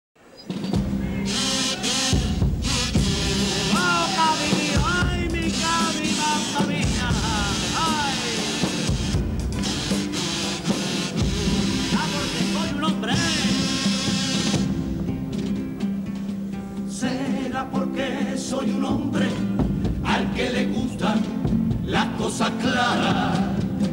Tal vez por eso defiendo el nuevo alumbrado que han puesto en la playa. Y como encima prefiero la realidad a la poesía. Eso, es. eso de que no se ve la luna me suena un poquito a tontería si con el ambiente de la playa y tantísima chavala, que coño mira para arriba. Ratatatata, ratatatata. Y no se olviden que la luna no es de plata. Ratatatata, ratatatata. Es que de noche se da un baño en nuestras aguas. Y aunque resulta exquisito ver una noche estrellada Prefiero este paseíto con la luz clara que da la farola, viendo el color tan bonito de los pistelitos en la barbacoa. Si hemos dicho que el paso doble anterior era extraño porque es humorístico, este es extraño por temática. ¿Un paso doble dedicado a los alumbrados de la playa? ¿En serio, Manolito Santander?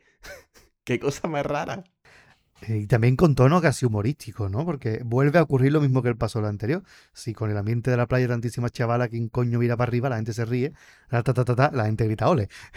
Cosa que vuelve a ocurrir aquí, ¿no? Quizás levanta menos la risa que el anterior, pero como curiosidad ellos, pues dice que lo de mirar a la luna es una tontería muy gorda, que lo que quieren es mirar los bistelitos en las barbacoas, cuando se podía hacer barbacoa en la playa. Bueno, ahí está, ¿no? Recordén que en aquella época pues le dio al ayuntamiento por iluminar sobre todo la playa Victoria con unos focos que aquello era, se hacía de día cuando oscurecía, era tremendo. y todavía siguen los focos además. Así que pues ahí está este paso doble que no sin cierto, eh, sin cierta guasa, ¿eh? pero está ahí.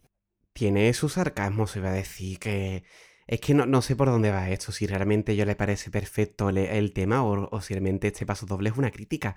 Es que no lo pillo, no lo termino de ver. no lo termino de ver, claro. Es rarísimo, ¿no? Hay que decir, bueno, que hay una, una, referencia a Paco Alba.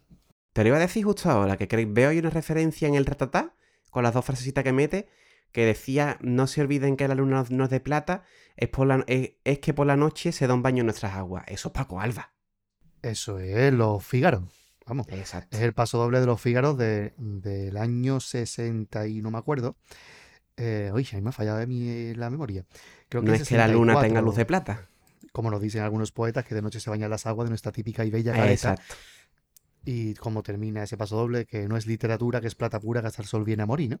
Eh, pues esa imagen de la luna que se baña en la plata, pues en la playa, eh, y, da plata al mundo, es precisamente una imagen de Paco Alba. Ellos la rescatan aquí en el trío del paso doble, que quizás la única parte seria del paso doble, ese piropito que tiene ahí en medio.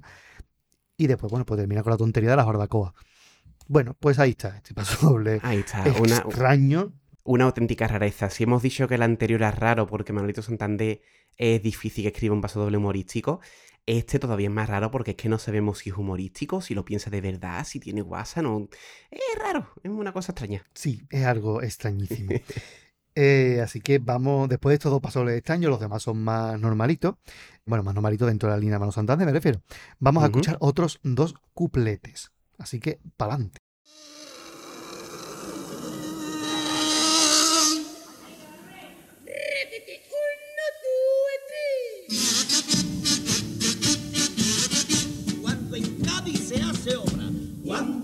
Se hace obra o se tira un edificio, resulta que todas las piedras eran de los fenicios. Mamma mía, mamma mía, la cosa tiene tela que con tanta arqueología ya no quedan piedras ni en las lentejas, que no.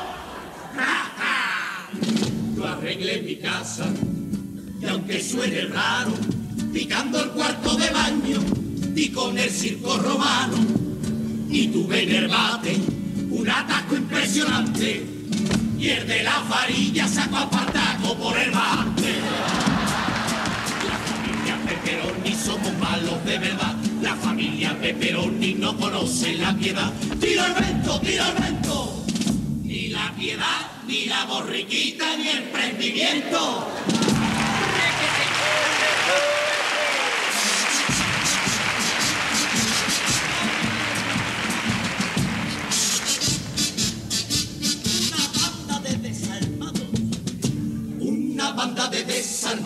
Van a la gente solo por el simple hecho de que son diferentes. Mamma mía, mamma mía, no entiendo esta postura de pegarle a dos chavales por comerse la boca en cortadura. ¿Que no?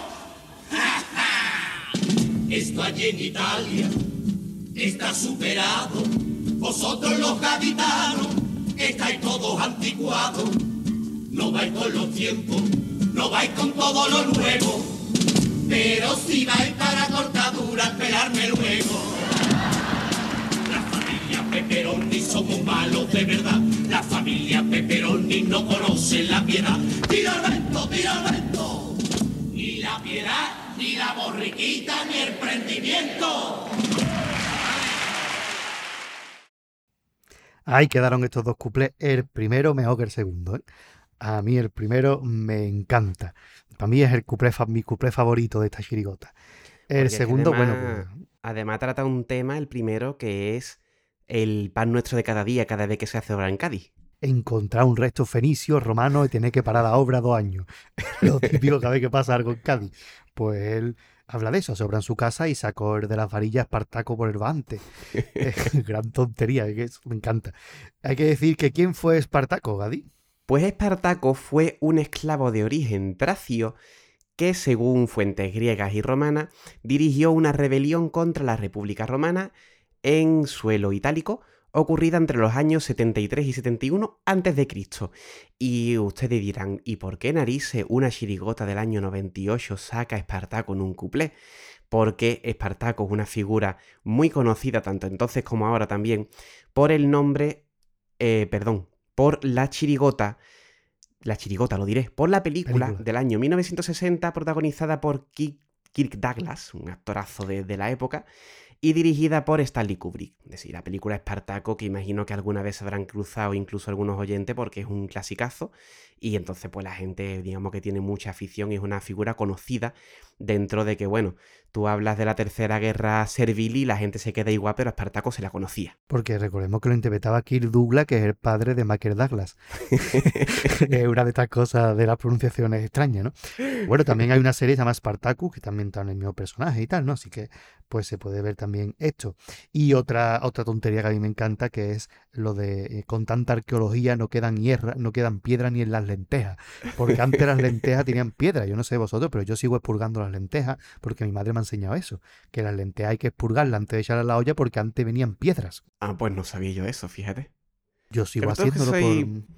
Yo es que soy menos cocinilla que tú. Eso ya. claro, yo hago lentejas y miro que no haya piedra, que nunca hay piedra, ¿no? Pues ya estas cosas pasan mucho filtro, ¿no? Pero bueno, antes podía verla. Mi madre todavía sigue expurgando la lenteja.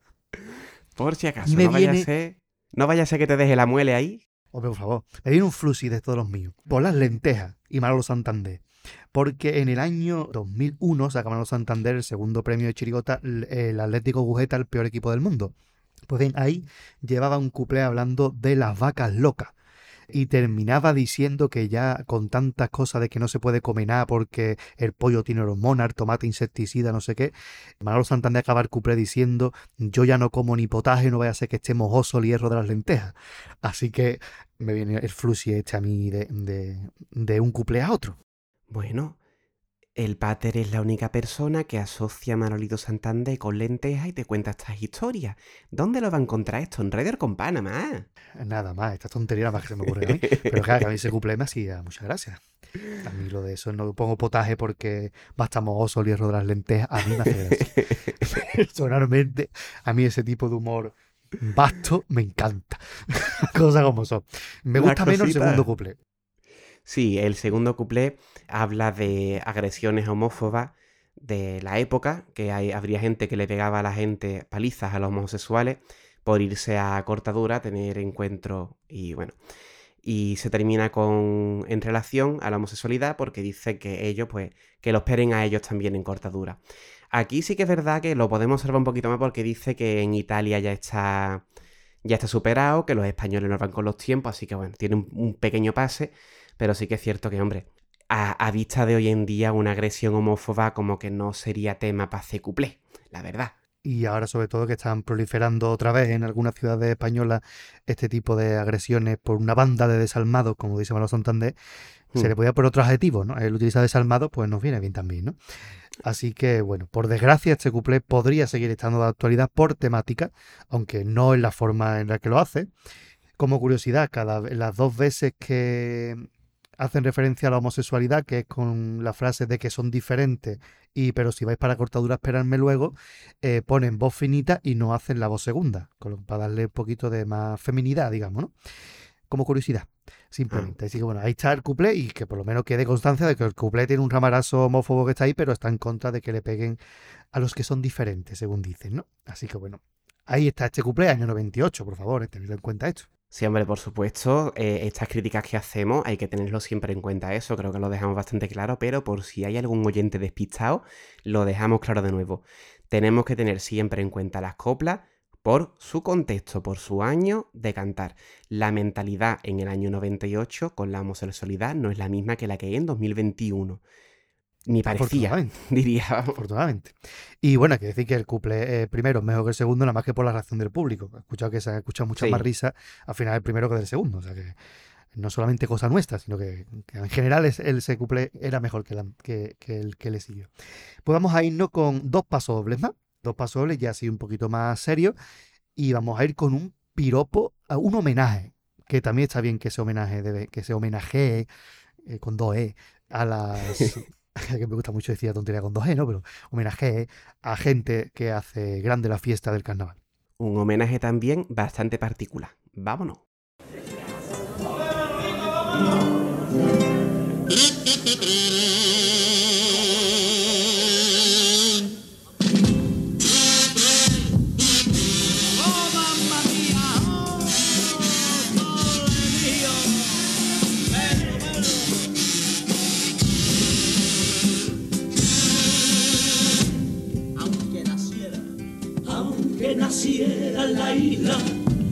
Aunque Manolo sea cañailla. ¿Quién me diría lo contrario si yo le dijera que nació la viña? Eso es. Si al ritmo de su tangay vende su cay con tanto arte, eso es. Que igual que Pedreño o Treviño, que Pepe Benítez, Enrique Márquez ella forma parte del Olimpo, de lo que detrás de un micro esta fiesta han hecho grande. Esto es Si Paco Alba me recuerda a Caraboa, Si a Carmen Coya me suena la caracola, a mi Manolo me suena a carnaval y del bueno como todo eso bastidores todos los. El carnaval grande, por eso Manolo ya de los nuestros. Pues otra rareza temática, en este caso un paso doble dedicado a Manolo Casal, comentarista de Canal Sur que lleva ya muchísimos años comentando el carnaval y que llevaba por esa época el programa El ritmo del Tangay. Ellos lo comparan con otros profesionales de, épocas anteriores, como Garaboa, Carmen Colla y otros tantos. Una letra de reconocimiento, pues ya digo, a otra figura que también hace carnaval de una forma diferente. Muchos son los, periodistas, ¿no? Aquí nombra a Pedreño, a Treviño, Pepe Benítez, Enrique Márquez, Caraboa, eh, Carmen Colla. Hay que decir que, bueno, que una, referencia que hay ahí cuando dice si a Carmen Colla me suena la caracola, se refiere al paso doble de los blanco y negro, la comparsa de Pedro Romero del año 71, que tiene el paso doble de, la caracola. En la orilla de la playa estaba yo la caracola y tal. Pues eh, es una referencia a ese, a, ese paso doble en concreto, ¿no? No es otra caracola ni una cosa rara. Y bueno, un merecido homenaje, yo creo, a Manolo Casal, que lleva muchos años al pie del cañón con el carnaval, en radio, en televisión, y yo recuerdo cuando entrevistamos en la anterior etapa a Manzorro, que Manzorro nos contó que él hubiera querido, le hubiera encantado que Manolo Casal y Modesto Barragán, que es una pareja eh, muy importante dentro del mundo del carnaval en cuanto a la difusión del mismo, hubieran sido pregoneros, ¿no? Porque la verdad es que esa difusión que tiene el carnaval más allá de nuestra frontera, en gran parte gracias a Canal Sur y toda la difusión que le dio, y Manolo Casal es una de esas caras visibles, ¿no? Igual que Modesto Barragán. Así que eh, homenaje yo creo que es merecido a una persona que nació en la isla, nació en San Fernando. Pues ahí queda esta preciosidad. Iba a decir algo, pero se me ha ido de la cabeza, así que tenemos que seguir para adelante, Pater. Sí, porque tenemos otro paso doble, el último paso que vamos a escuchar antes de irnos a la letra estrella, ¿no? Pues vamos a escuchar un paso doble eh, que tiene muchas cosas. Te corto, perdóname. Vale. Porque me he acordado. Iba a decir que en el ritmo del Tangay es un programa de carnaval muy importante en la época, también fue bastante criticado, no hay, que, no hay que tampoco quitarle esa parte, pero sí que es cierto que es un programa que incluso hoy en día se recuerda y creo yo que uno de los clips más conocidos, quizás, tú me corregirás, Pater, es aquel en el que el catalán cantaba el Charlotte, ¿verdad? Creo que es una de las cosas que más se ha quedado Junto con la comparsa de Antonio Martín cantaba Antonio Trujillo, el catalán grande cantaba eh, el Charlot, que es de Enrique Villegas. Que mucha gente cree por este vídeo que es de Antonio Martín, pero no, es de Enrique Villegas, de los Beatles de Cádiz, vamos, en concreto. Merece la pena porque hay muchos vídeos subidos, ¿eh? Lo dejaremos también enlazadito. Aquí el paso doble del. Eh, bueno, esta canción del Charlot cantado por el catalán porque es una auténtica maravilla. Y bueno, para quien no conozca el programa, que ya los oyentes más jóvenes, normal que lo no conozcan, pues que busquen el ritmo del tanga y que miren lo que, lo que hay por ahí porque hay algunas pequeñas maravillas como esta que decimos del, del Charlot. Y ahora sí, Pater, perdona la interrupción. Sigue con tu presentación. Eso que es un paso doble que vamos a escuchar ahora que tiene pues tiene yo creo que gran parte del documento de, nuestro guion de hoy porque tiene muchísimas referencias. Es que son capaces de romper el precioso paso doble de la faena de Peroni para introducir canciones. Vamos a escuchar, son muchos los españoles.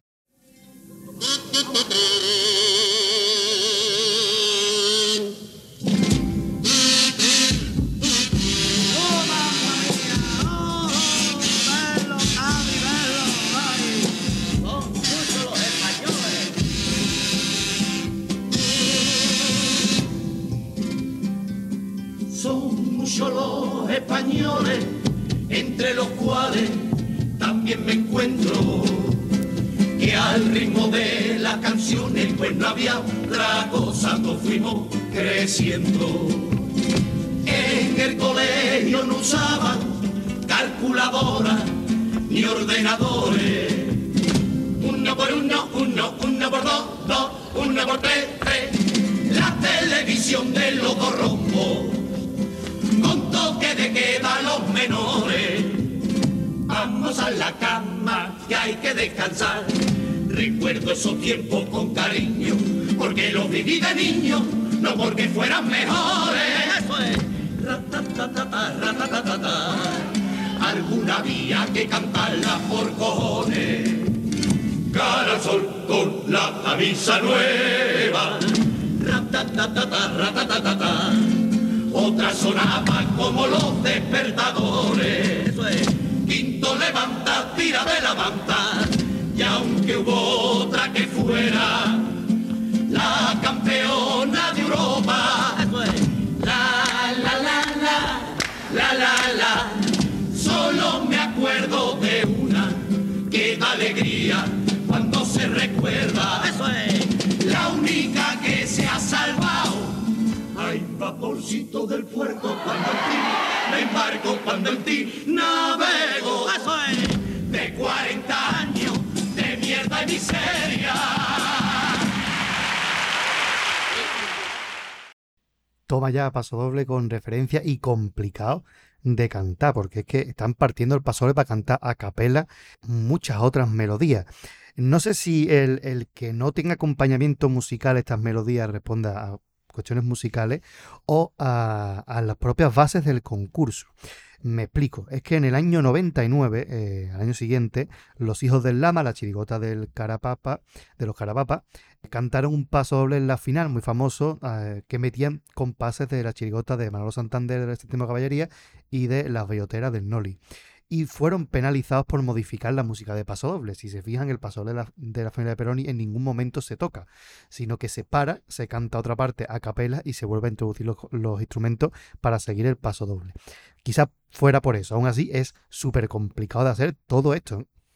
Sí, además con la exquisitez que está cantado todo, que le da el tonillo a cada una de las canciones. Bueno, se está refiriendo con, concretamente a canciones del franquismo. Todas estas canciones que recuerdas son canciones de la dictadura, propias de la dictadura que tuvimos en España desde el 36 al 75, 40 años de, mierda y miseria, como ellos mismos dicen, y vamos a ir viendo cada una de ellas porque aquí los oyentes que estén menos puestos pues seguramente se habrán quedado un poco perdidos con todo esto que referencia.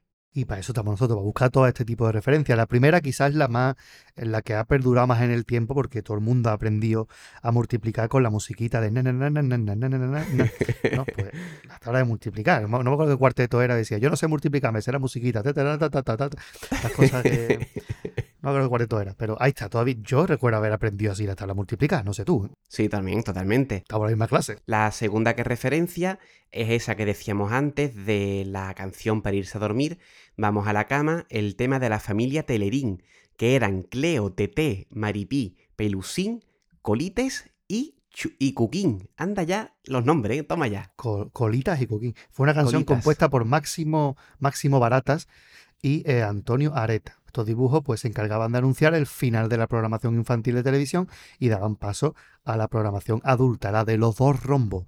Dos rombos la televisión, niños para la cama, que aquí puede haber, que no tiene nada que, ver con nada erótico ni nada, sino que a lo mejor era algo que no se quería que los niños supieran. Así que eh, la familia Telerín era la encargada de hacer que los niños se acostaran. En este caso sí eran dibujitos. Esto sí que era respetar las franjas horarias en la televisión y no como hoy en día que tú ves Telecinco o está el Sálvame y dicen, me cago en, vamos al Sálvame no sé qué. Y terminan la frase como si aquí no hubiera pasado nada. O sea que... Las cosas que pasan en este mundo. Tercera también, recordada, por desgracia, el Cara al Sol, el himno de la Falange Española de la Hons. Eh, lo realizó un grupo de escritores, bastante, convocado por José Antonio Primo de Rivera, recuerden también dictador, eh, junto con Agustín de Foxa y otros miembros de la dirección del partido, y lo hacen sobre la letra, sobre una pieza musical de Juan Tellería, de una pieza del año 35, que se, que se titulaba originariamente Amanecer en Cegama. Tras el final de la Guerra Civil pasó a ser uno de los himnos oficiales del franquismo, junto con la Marcha Real, que es el actual, himno de España, o la Marcha de Oriamendi. Era de entonación obligada en las escuelas de la época, así que todos los niños que crecieron durante el franquismo, como Manolo Santander, escucharon esta, bueno, tuvieron que cantar estas canciones, por eso dice la letra, alguna había que cantarla por cojones. Exacto.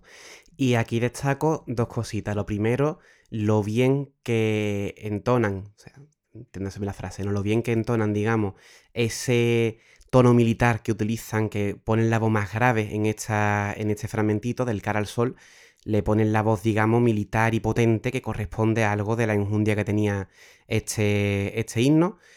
Y luego, por otra parte, aquí me gustaría hacer una pequeña reflexión, y es que hay muchos jóvenes, mucha gente que no conoció el franquismo, que oye, entiéndase, no porque el paterillo tampoco lo conocimos de primera mano, pero sí que es cierto que somos gente que nos hemos culturizado, hemos leído mucho sobre el tema y nuestros padres pues también lo vivieron, aunque en menor medida quizá por ser más, más joven y leer solamente el final, pero sí que es cierto que se frivoliza hoy en día quizá en según qué círculos, en según qué juventud, a lo mejor cantan esto a tono de broma, a tono de reivindicación de, de algo, y no nos damos cuenta o no se dan cuenta del calado que tiene la canción eh, esta y tantas otras, digamos, que se asocian con el franquismo.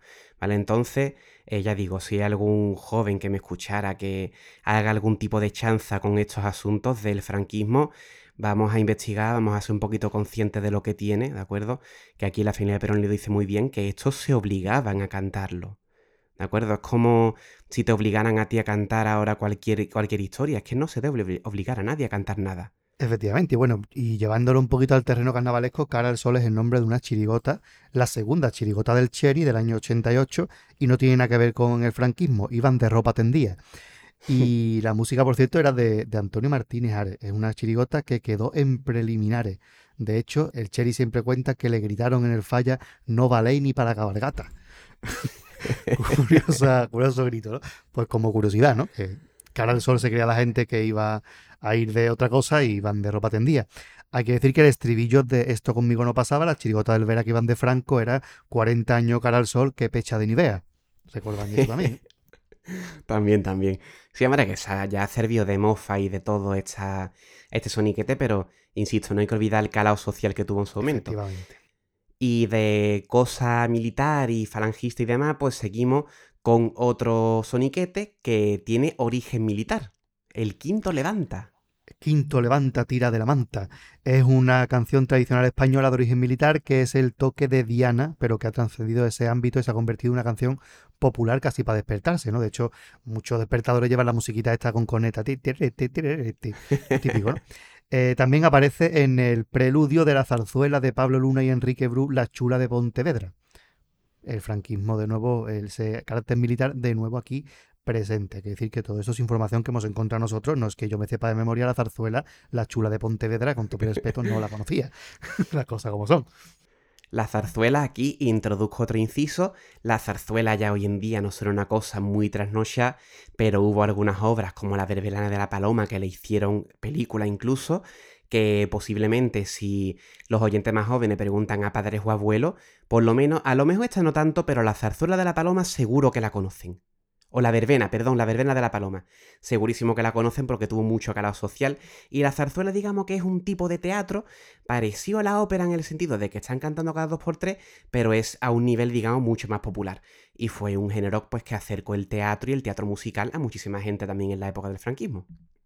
Y me viene a la mente a mí la chirigota del Yuyu Antología de la Zarzuela, del año 94.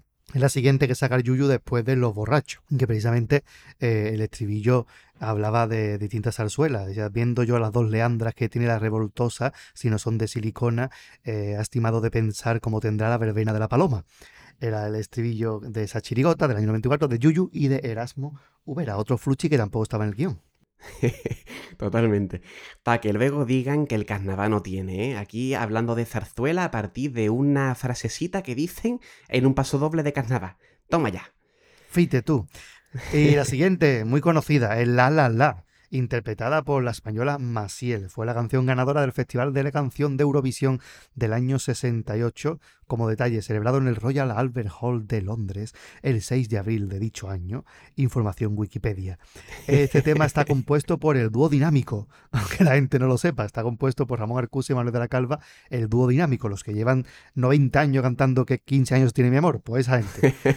La primera versión fue grabada por Joan Manuel Serrat, quien quiso interpretarla en catalán en en, el Eurovisión. Recordemos que catalán estaba prohibido durante el franquismo, así que provocó que fuera apartado del asunto y Maciel ocupara su lugar. De hecho, podéis encontrar fácilmente en YouTube a Serrat cantando el La La La en catalán, como él quería cantarlo en Eurovisión. Así que, bueno, pues ahí queda este apunte histórico musical. Eurovisión, que hoy en día todo le preguntas a mucha gente y es un cachondeo, pero fue un festival con bastante calado social también en el momento. Insistimos, televisión española era lo único que había que ver, entonces llegaba Eurovisión es que o, apagabas la tele o te lo, tenías, que, tenías, que vértelo. o sea que ahí estaba. Y al año siguiente, que decir que en 69 celebró España el Festival de Eurovisión y fue la única vez que ha ganado cinco países, creo. Empataron y ganaron cinco que ahí la presentadora, creo que era Laura Valenzuela, le preguntaba a los organizadores, oye, en caso de empate, ¿qué se hace? Le dice a los organizadores, no, eso nunca pasa. Y la pobre se vio ahí con cinco ganadores de pronto, España entre ellos.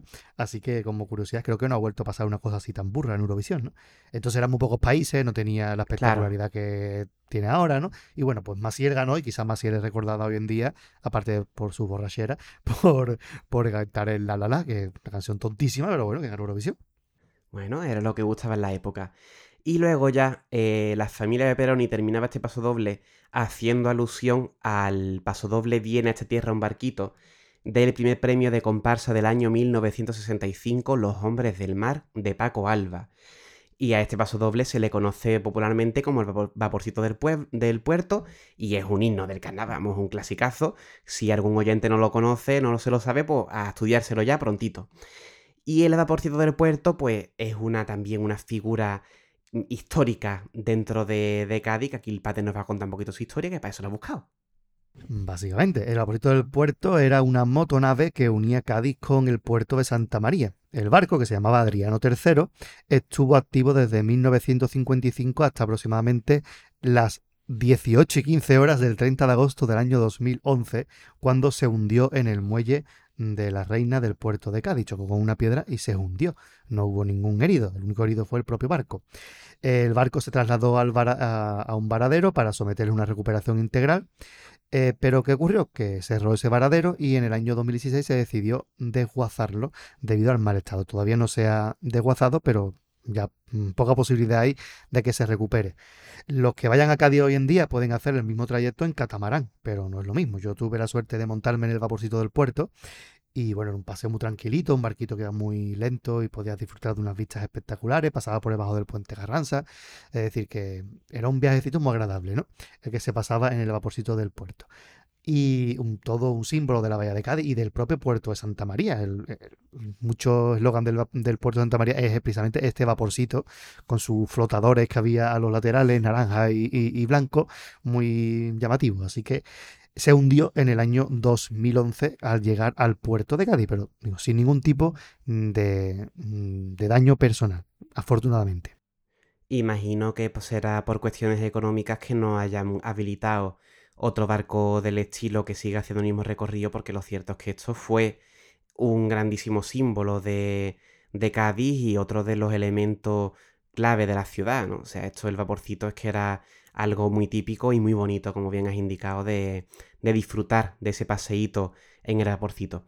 Y este paso doble de Paco Alba, pues lo reivindicaba y ya digo, tanto el vaporcito se convirtió en un signo de Cádiz en general y el vaporcito del puerto, pues es uno de los pasodobles insignos del carnaval de la ciudad.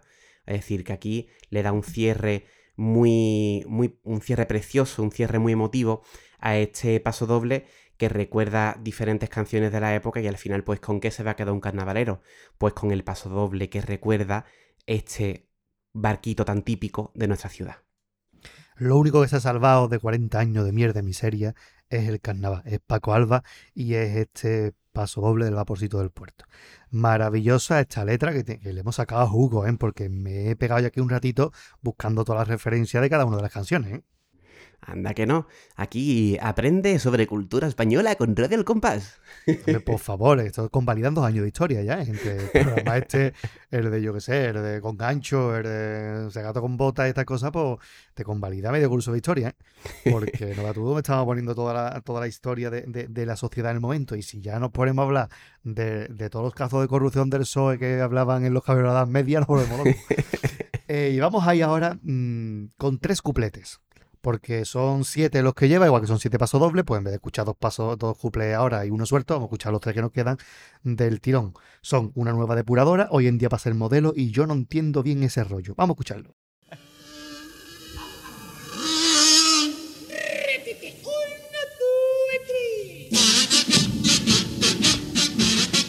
Una nueva depuradora.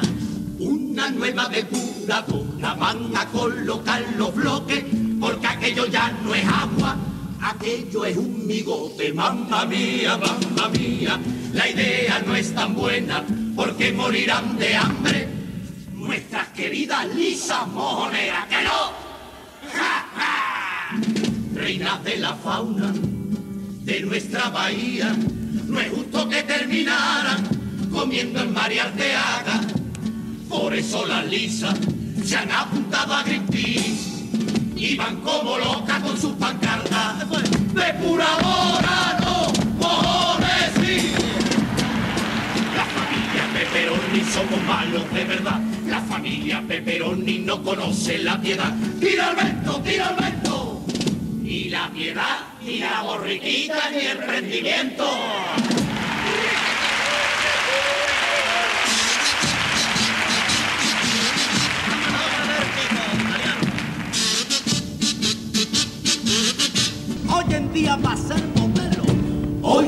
Día para ser modelo hay que mantenerse a dieta porque hay que estar delgadita y no tener ni teta. Mamma mía, mamma mía, están todas canijas si no fijas en las ninfas que son como la de la genitía, que no. Yo me pongo ciego de papa con carne, me harto de chicharrones y de armondigando bate. Y a ver quién me dice que mi cuerpo no es danone. Si yo estoy blanquito, estoy blandito y con tropezones. La familia Peperoni somos malos de verdad. La familia Peperoni no conoce la piedad. Tira el vento, tira el vento. Ni la piedad, ni la borriquita, ni el prendimiento.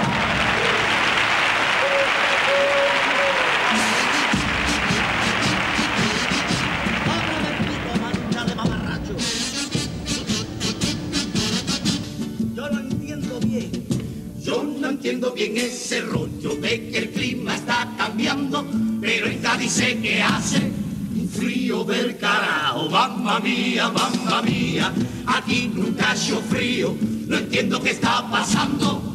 En la caleta ya no hay cangrejo, hay pingüino que no. La culpa la tienen, yo no sé qué capa, también puede que sea cierto, yo no le veo la importancia porque por muchunga que te esa capa de ozono, veo está la capa que lleva el Cristo del deseo. La familia Peperoni somos malos de verdad. La familia Peperoni no conoce la piedad. ¡Tira el vento, tira el vento! Ni la piedad, ni la borriquita, ni el prendimiento. Pues ahí estaban los cuplés, empezando por el primero que nos hablaba de las lisas mojoneras que se quedan sin alimento porque van a poner una depuradora en los bloques. Una gran pamplina al hablar del migote, que es el típico desayuno de miga, pan o galletas en el café. Y luego hace una referencia a Miriam Ortega, que es un comedor social típico de Cádiz, y terminaba con esa grandísima pamplina de depuradora, ¿no? Mojones, sí, que ahí se quedaron tan a gusto, vaya las lisas, que son peces que se alimentan de toda la mierda que haya en el mundo, ¿no? Pues que después se pueden todavía por algunos sitios, ¿no? Pues ellos están, mm, se están apuntando a Greenpeace, las lisas moneras. Gran pamplina gorda, que decir que yo he comido lisas de estero y eso está buenísimo, ¿eh? Las lisas de estero, no mojoneras, sino las lisas normales eh, en adobo están de gran categoría, las cosas como son. El segundo, pues, está hablando de las modelos, que hay que estar muy delgadita y no tener ni teta. Y ellos defienden que su cuerpo mm, es Danone, pero en otro sentido. No porque tengan un cuerpo 10, sino porque están blanquitos, blanditos y con tropezones. Gran pamplina. Y referencia que hacen a la la Jenny, dos personajes de los Morancos, encarnados en este caso por Jorge Cadaval y Javier Quiñones. Jorge Cadaval era la Jenny, que era la hija de la Antonia y del Paco, y la Debo, que era la amiga a la que Antonia le pegaba cada vez que podía. Así que, pues, estos eran los personajes de los morancos de la época, Antonio, Maita, Jonathan Jeremy, toda gente, ¿no? Pues ahí está.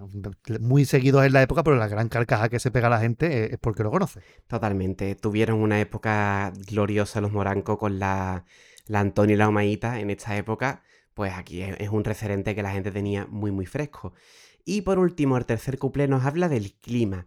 ¿Y qué le pasa al clima? Que está cambiando y hay una capa de ozono que está rota y ellos defienden que por muy mal que esté la capa de ozono, peor está la capa del S-Homo. También grandísima tontería, la capa del S-Homo que tenía un manto bastante viejo ya por aquel entonces. Hay que decir que el S-Homo de Cádiz lleva un manto así largo como los que llevan las vírgenes normalmente, pues el manto antiguo del Homo ya estaba que daba ¿no? Entonces, por muy mal que esté la capa de ozono, pero está la del Homo, ¿no? Gran tontería que si no eres de Cádiz y te gusta Semana Santa, no pilla, ¿eh? Ese cumple se canta hoy día y se come una bola de pelo como un camión, ¿eh? Porque la gente no sabe ni lo que es, no entiende ni el significado de la palabra capa. es lo que te digo. Tremendo. Pero bueno, eh, eh, buen cupletón, tres buenos cupletos. Tres buenos cupletos, totalmente, que nos están dejando ya que la fina de Perón era una chirigota muy agradable de escuchar en, todo su, en todas sus facetas, vaya. Y Pater, ¿lo escuchamos? Hemos llegado. ¿Lo escuchamos? Hemos llegado a un paso doble que a lo mejor suena de algo. Vamos a escuchar porque no se suele escuchar mucho, pero bueno, el paso doble que ha quedado casi en el olvido, pero no te vamos a rescatarlo. Empieza diciendo una frase muy rara, ¿no? Me han dicho que era amarillo.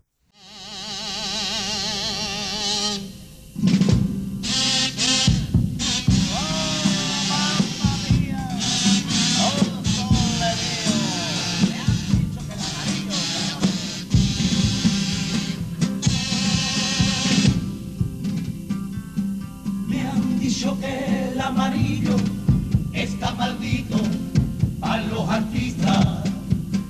Y este color, sin embargo, que gloria bendita para los cabizas.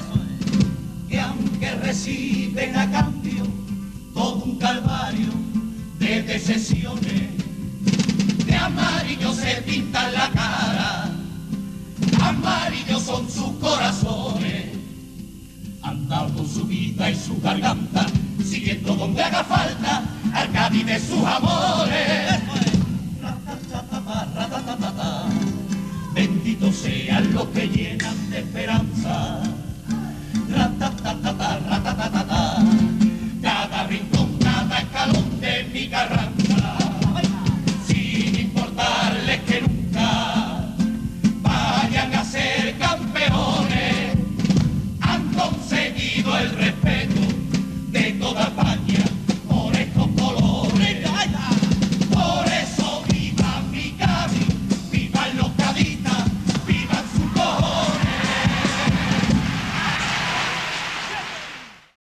Ahí está.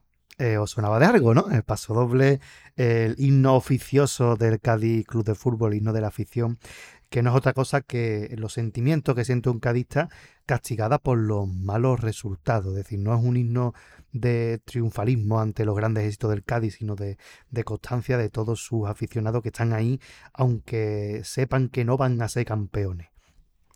Qué gusto, con qué gusto empieza el paso doble. Me han dicho que el amarillo está maldito para los artistas, que esto es una historia que viene de antiguo. No sé si realmente pasó, hubo el mito de que pasó algo en un teatro, porque... Efectivamente, fue Molière. ¿Tú conoces la historia, no, Pater? Efectivamente. Eh, se cuenta que Molière, el famoso dramaturgo, estamos hablando de los siglos de oro de, de Francia, un autor de grandísimas obras, era actor también y se dice que Molière murió en escena eh, de un ataque fulminante al corazón vestido de amarillo. De ahí que el amarillo traiga mala suerte para los artistas. Así que eso, de ahí viene esta historia, vamos. Y luego, pues ese color, ese color que está vendido para los artistas, está vendido para los cadistas. O sea, ya el principio es una auténtica preciosidad es una de las muchas razones por las que se ha quedado el paso doble. Eh, sigue hablando de lo que nos ha contado el Pater, de reciben a cambio un calibre de decepciones, porque siempre van a seguir ahí, ¿no? Estos, los aficionados, a pesar de los grandísimos palos que se ha llevado el Cádiz, tanto en estos años como en los que le tocaría después sufrir. Eh, nos habla de que, bueno, amarillo se pinta en la cara, son sus corazones, ando subir de su garganta haciendo lo que haga falta, etc. Benditos sean los que llenan de esperanza cada rincón, cada escalón de mi carranza. Estas dos frases que están ahí en el trío del paso doble tienen una sensibilidad, un gusto, una, una belleza dentro de lo que es el cadismo que, vamos, es absolutamente preciosa. Sin importarles que nunca vayan a ser campeones. Cádiz en, el Cádiz en el 98 estaba en el cajón. Cádiz ha estado muchísimos años en Segunda B durante un tiempecito remontó, volvió a llegar a primera división, volvió a caer al cajón otra vez. Es decir, que los cadistas se han llevado muchísimo tiempo, mm, pues esto, recibiendo esta decepción y pensando que nunca fueran a ser campeones. Por suerte ya la situación ahora mismo pues ha mejorado bastante. Pero a pesar de todo, a pesar de todos esos palos, a pesar de ese sufrimiento, han conseguido el respeto de toda España por esos colores. Es decir, que este es un paso doble que no se ha quedado en el acervo cultural carnavalesco y del aficionado por nada, sino que es un paso doble que refleja muy bien el sentimiento del el sufrimiento cadista, digamos, sufrimiento a la vez que afición, ¿no? Y seguimiento máximo, digamos, de un equipo tan sufrido como el Alcadi en su momento.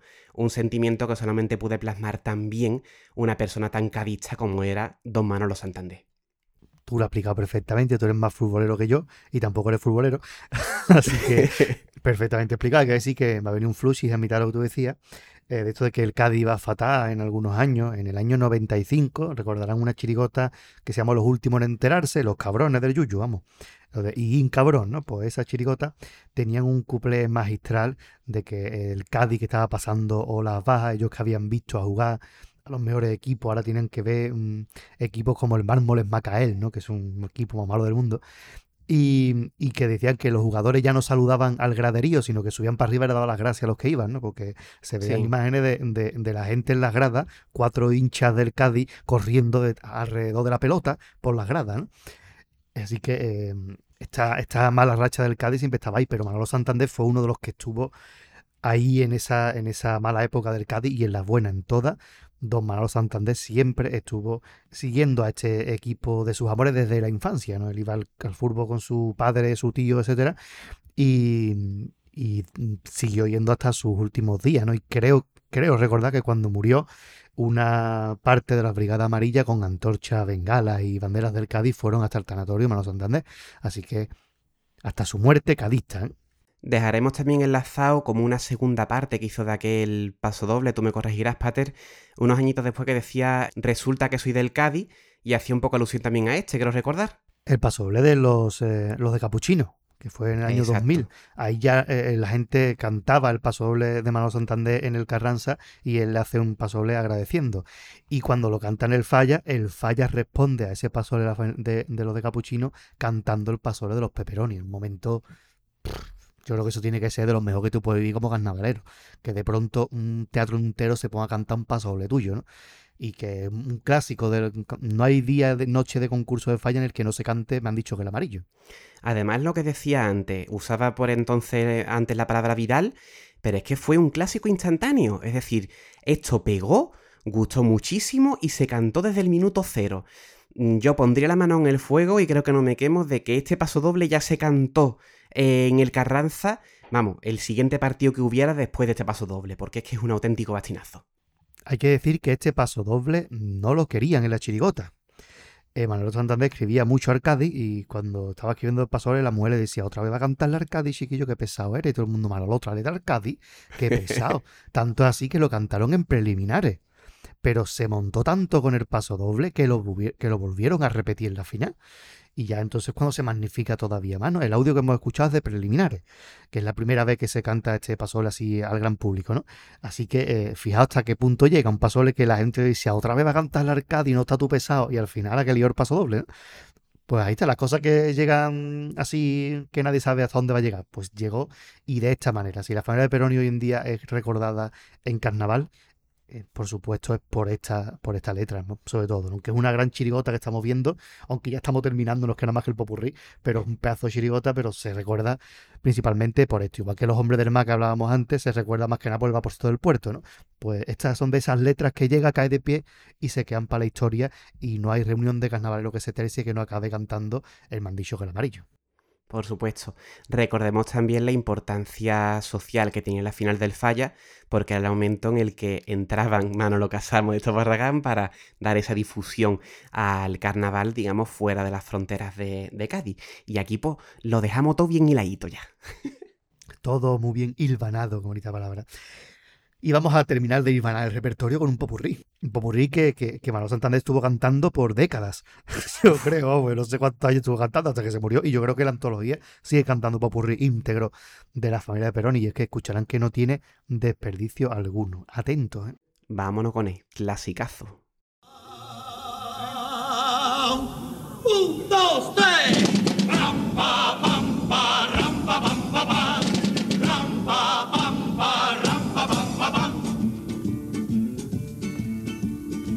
La mia bella tarantella del popurrí, del popurrí. Eso es. Cosa nostra es el carnaval. Aquí estamos dispuestos a ganar una segunda por aquí, un contralto por allá.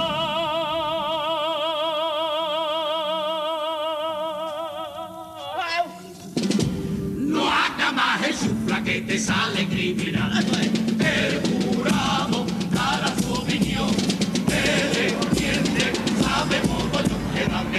la final o la pata para el cajón. El viva el jurado viva con su ¡Ay, mamma mía! ¡Ay, mamma mía! Arrivati a Barcellona en un día señalado el del enlace matrimonial de Cristina, de Borbón y de Borbón y más Borbón y dos Sicilia. Ay, mamma mía, qué de tontería. Y vi a la hermana, Elena, fa, qué cosa fa, qué cosa más fea. Pues no llevaba colocati en la cabeza una paellera que corría tía y la duquesa de Alba. Yo no sé nada, yo no sé nada. Tú no sabes nada, tú no sabes nada. Y te pegaste con la fuente de empanada. Estropajonana. Cuando para la foto se juntaron todos. Aquello era un documental de los de Ay, mamma mía, ay, mamma mía, qué de tontería.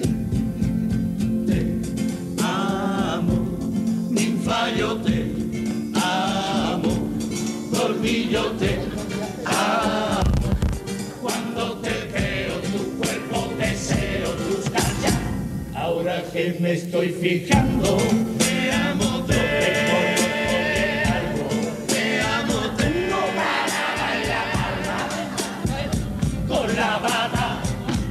chave pra eu ter amor. Se tu eres meu terra, amor. Se tu pares meu terra, amor. Eu não elijo em mim, minha marinha, bata em chuva e campeia.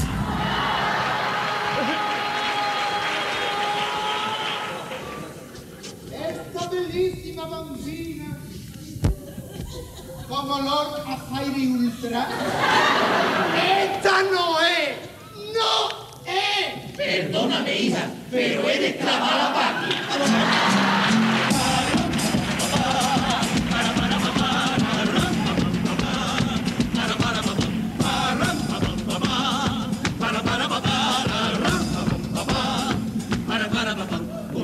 la mozzarella, champignoni cantidad, peperoni parmesana, una pizza familiar.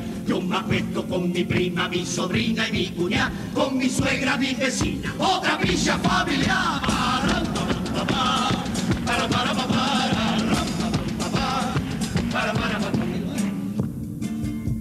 Un día soleato y perfetto pa' che un toreador derrochara su arte.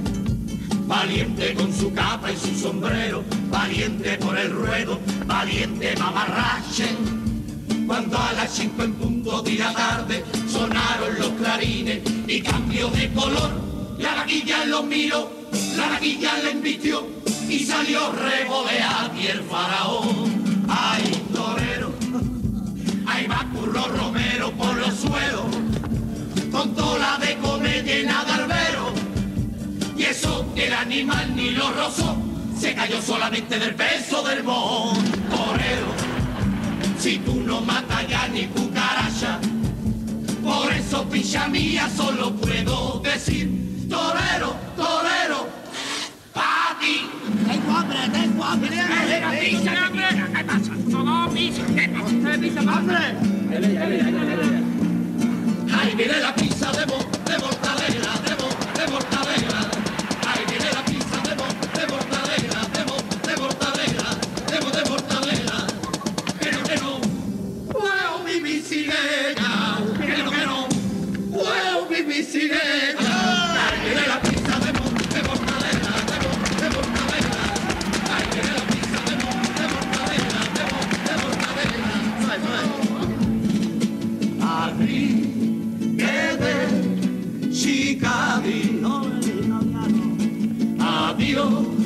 chao, chao, adiós. Eso es. Yo quiero cambiar mi metralleta por una barquita en la caleta, porque a mí me ha vuelto majareta. Tu verde mar, arrivederci,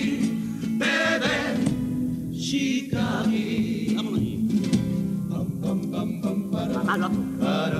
Cargársela todo. Que no quede ni uno. Aquí tampoco. De allí. Estos italianos ya se van, van para la viña a coger la mortal. Pam, pam, pam, pam, para.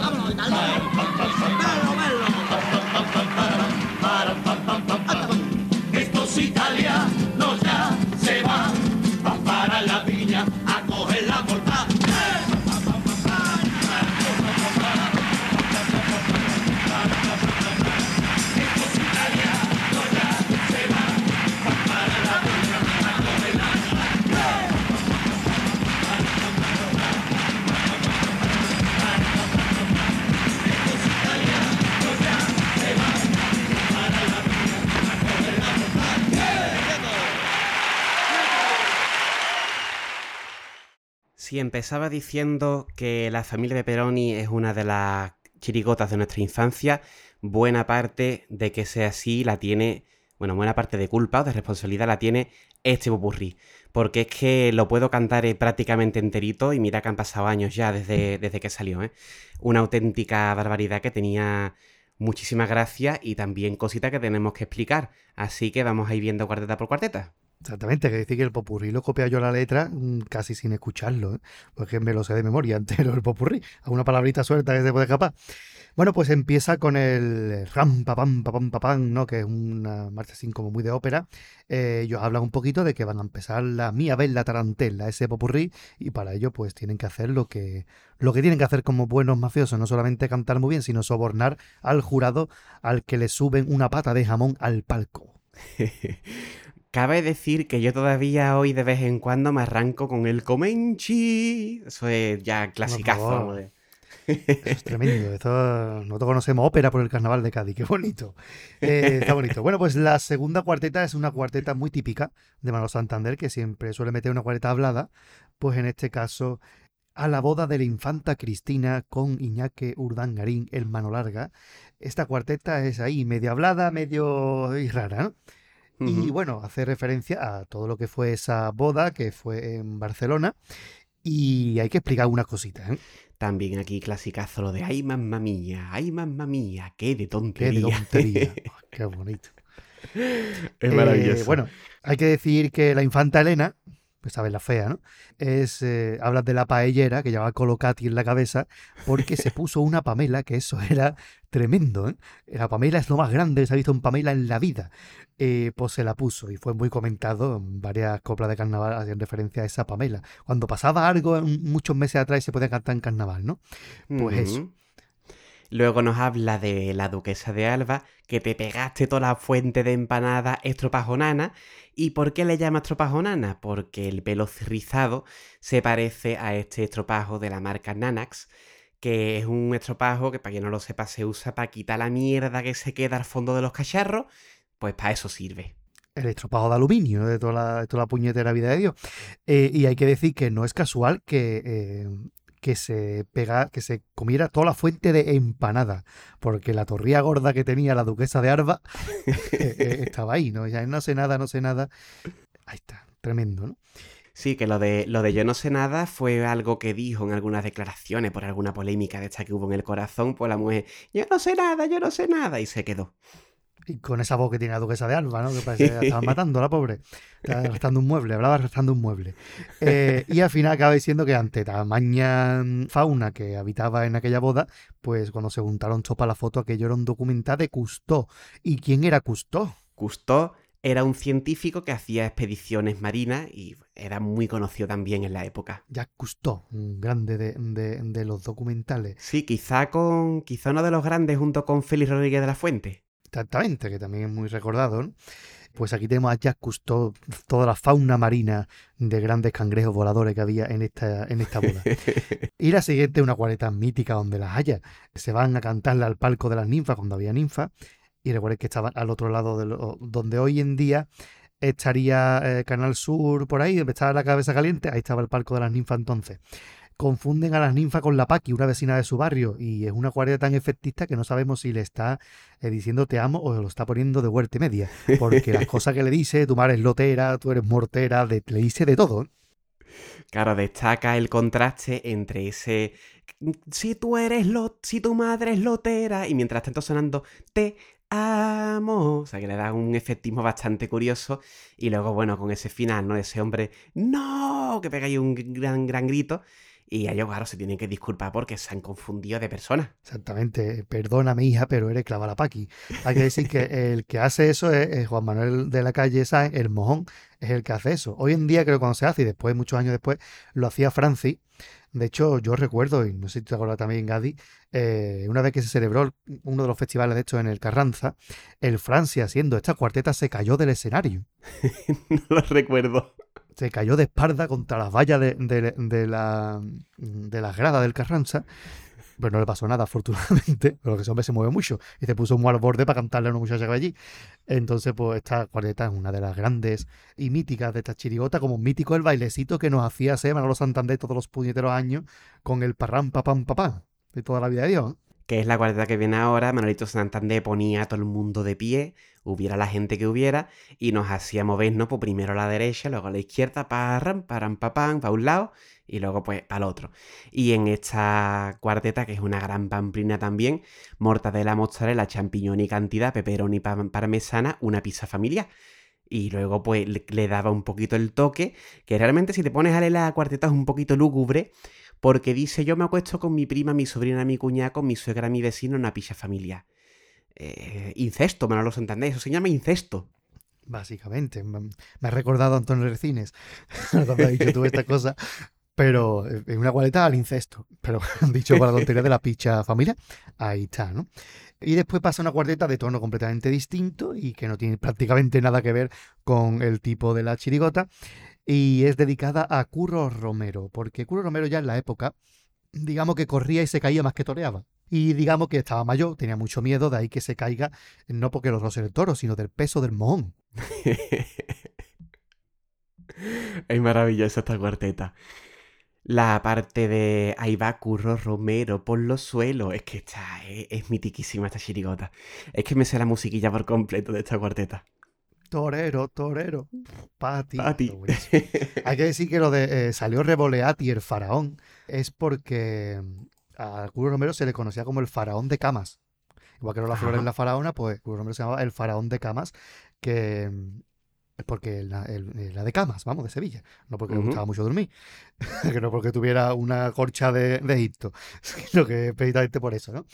Eh, y bueno, mitiquísima, ¿eh? Ahí va Curro Romero por, los suelos, perdón, con tola de comer llena de arbero.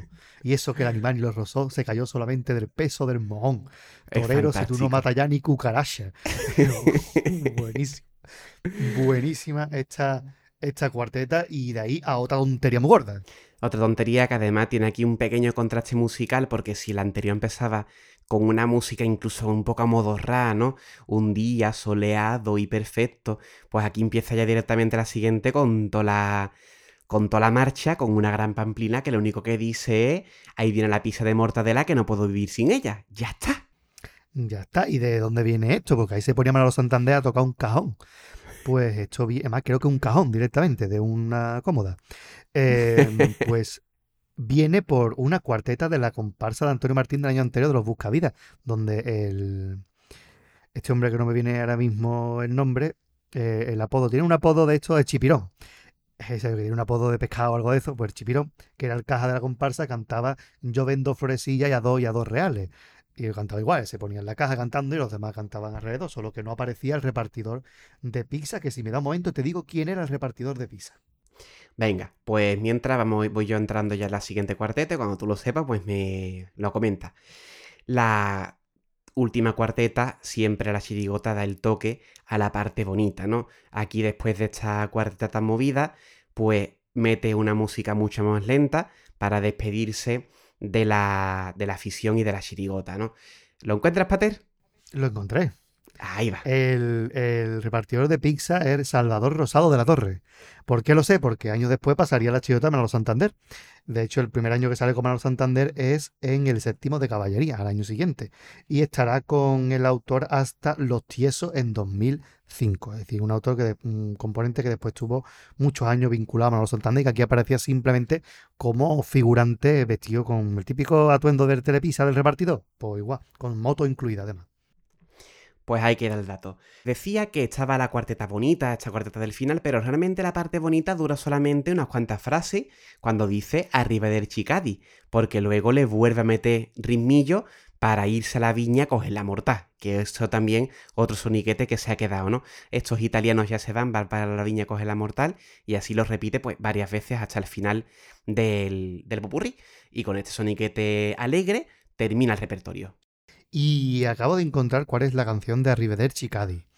Eh, se trata de una canción de... Ah, se llama Arrivederci Roma y es curioso porque yo dice eh, adiós, chao, chao, adiós. Y la canción original dice Arrivederci Roma, goodbye, au revoir. Ah, mete ahí otros dos idiomas. por ahí en medio, así que ya sabemos, Arrivederci Roma, yo lo tenía en la cabeza porque eh, aparece en un episodio de Los Simpsons. La familia Peroni no, la canción de Arrivederci Roma. Faltaría más que apareciera la familia Peroni en lo, de los Simpsons. Mérito tiene para ello, desde luego, pero bueno. Sobre todo para, el nivel que tienen los Simpsons últimamente. Pero bueno, ahí queda el apunte de, la, de esta cuareta bonita y de, a partir de ahí se van a la viña a cogerla mortal mientras se cargan a todo el mundo. que para, para, eso viene el para, para, para, para, es por eso que están disparando ya a todo el mundo. Y ya con eso, pues hemos terminado de analizar el repertorio. Exactamente, porque hasta aquí un repertorio completísimo de Manolo Santander.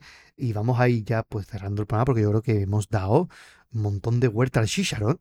Totalmente. Vamos ya a, a despedir este programita.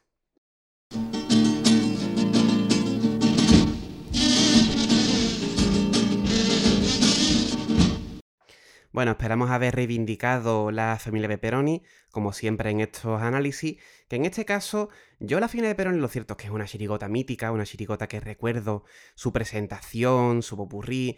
Mm, puedo decir que cuplés y pasodobles ya quitando el mítico, sí que es cierto que a lo mejor ya hoy en día pues no tienen tanto, tanta pegada, ¿no? No tiene tampoco mucho que aportar, digamos, día de hoy, pero sí que es cierto que como siempre pues queremos demostrar que la familia de Peroni tiene más que solamente este paso doble que todos no sabemos y que tiene una música de paso doble espectacular y bueno, que tiene ahí pues su algo que aportar más allá de lo que todos no sabemos y bueno, aquí, aquí quedaba este pequeño análisis que también nos ha servido para conocer un poco más de la sociedad del momento a partir de todas estas referencias que hemos buscado y que esperemos que se hayan hecho interesantes a la par que amena de que ustedes conozcan. Y también como homenaje de Radio El Compás a un grande de la chirigota como Manolo Santander. Estuvimos ahí pensando incluso si cuando vimos el repertorio, que a lo mejor no tiene tanta chicha como otros, de tirarnos por lo de Capuchino, que tiene pasoles muy, muy potentes, pero queríamos reivindicar la figura de la familia de Veroni por, por eso mismo, ¿no? Por lo que ha dicho Gadi, de, ese mm, casi olvido que ha quedado el resto del repertorio ante ese gran éxito de, de Me han dicho que el amarillo y queremos reivindicar que es un repertorio muy completo que tiene cositas que se apartan un poquito de la línea general de Manolo Santander y que es digna de, escuchar. Hemos escuchado muy buenos cuplés, hemos escuchado un pedazo de popurrí, hemos escuchado siete buenos pasos dobles, cada uno en su estilo. Quizás no tan guerrilleros ni tan espectaculares como otros de otras chirigotas de Manolo, pero realmente muy, muy reivindicable y que yo creo que es una chirigota que pone a Manolo Santander en el Olimpo del carnaval como autor, yo creo que de cabeza. A partir de aquí Manolo Santander yo creo que es considerado un grande de, la chirigota y de ahí no se baja. ¿eh? Aparte de que es estos, estos otros casos paradigmáticos, ¿no? Que tú piensas en Manolo Santander y lo primero que te viene a la cabeza es esta chirigota, así que también digamos que nos veimos un poco obligados, aunque siempre hacemos lo que nos da la gana, como suelo decir, estamos como en cierto modo obligados a empezar por esta grandísima chirigota para empezar con Manolo Santander. ¿Haremos alguna más de? Pues seguramente, de aquí a cuando toque. Seguramente, a hacer un día Ángel y se sabe, lo dudo. Pero bueno, que nunca se sabe, ¿no? Así que bueno, gran repertorio, gran chirigote y gran chirigotero, don Manuel Santander Cahué. Ese hombre que tiene un apellido muy raro porque es de familia vasca. Bueno, y ya vamos acabando y tenemos que hablar un poco del Radio Al Compás, de este programa que cada mes le llevamos a sus orejas y es que tenemos preparado, estamos preparando, mejor dicho, un par de programitas que eso va a ser canalita en rama, que van a ser dos programas de gran categoría. Uno de ellos podemos decir que ya está grabado. Ya está grabado. Ya y el otro llevamos tres meses grabándolo. llevamos, literal, ¿eh?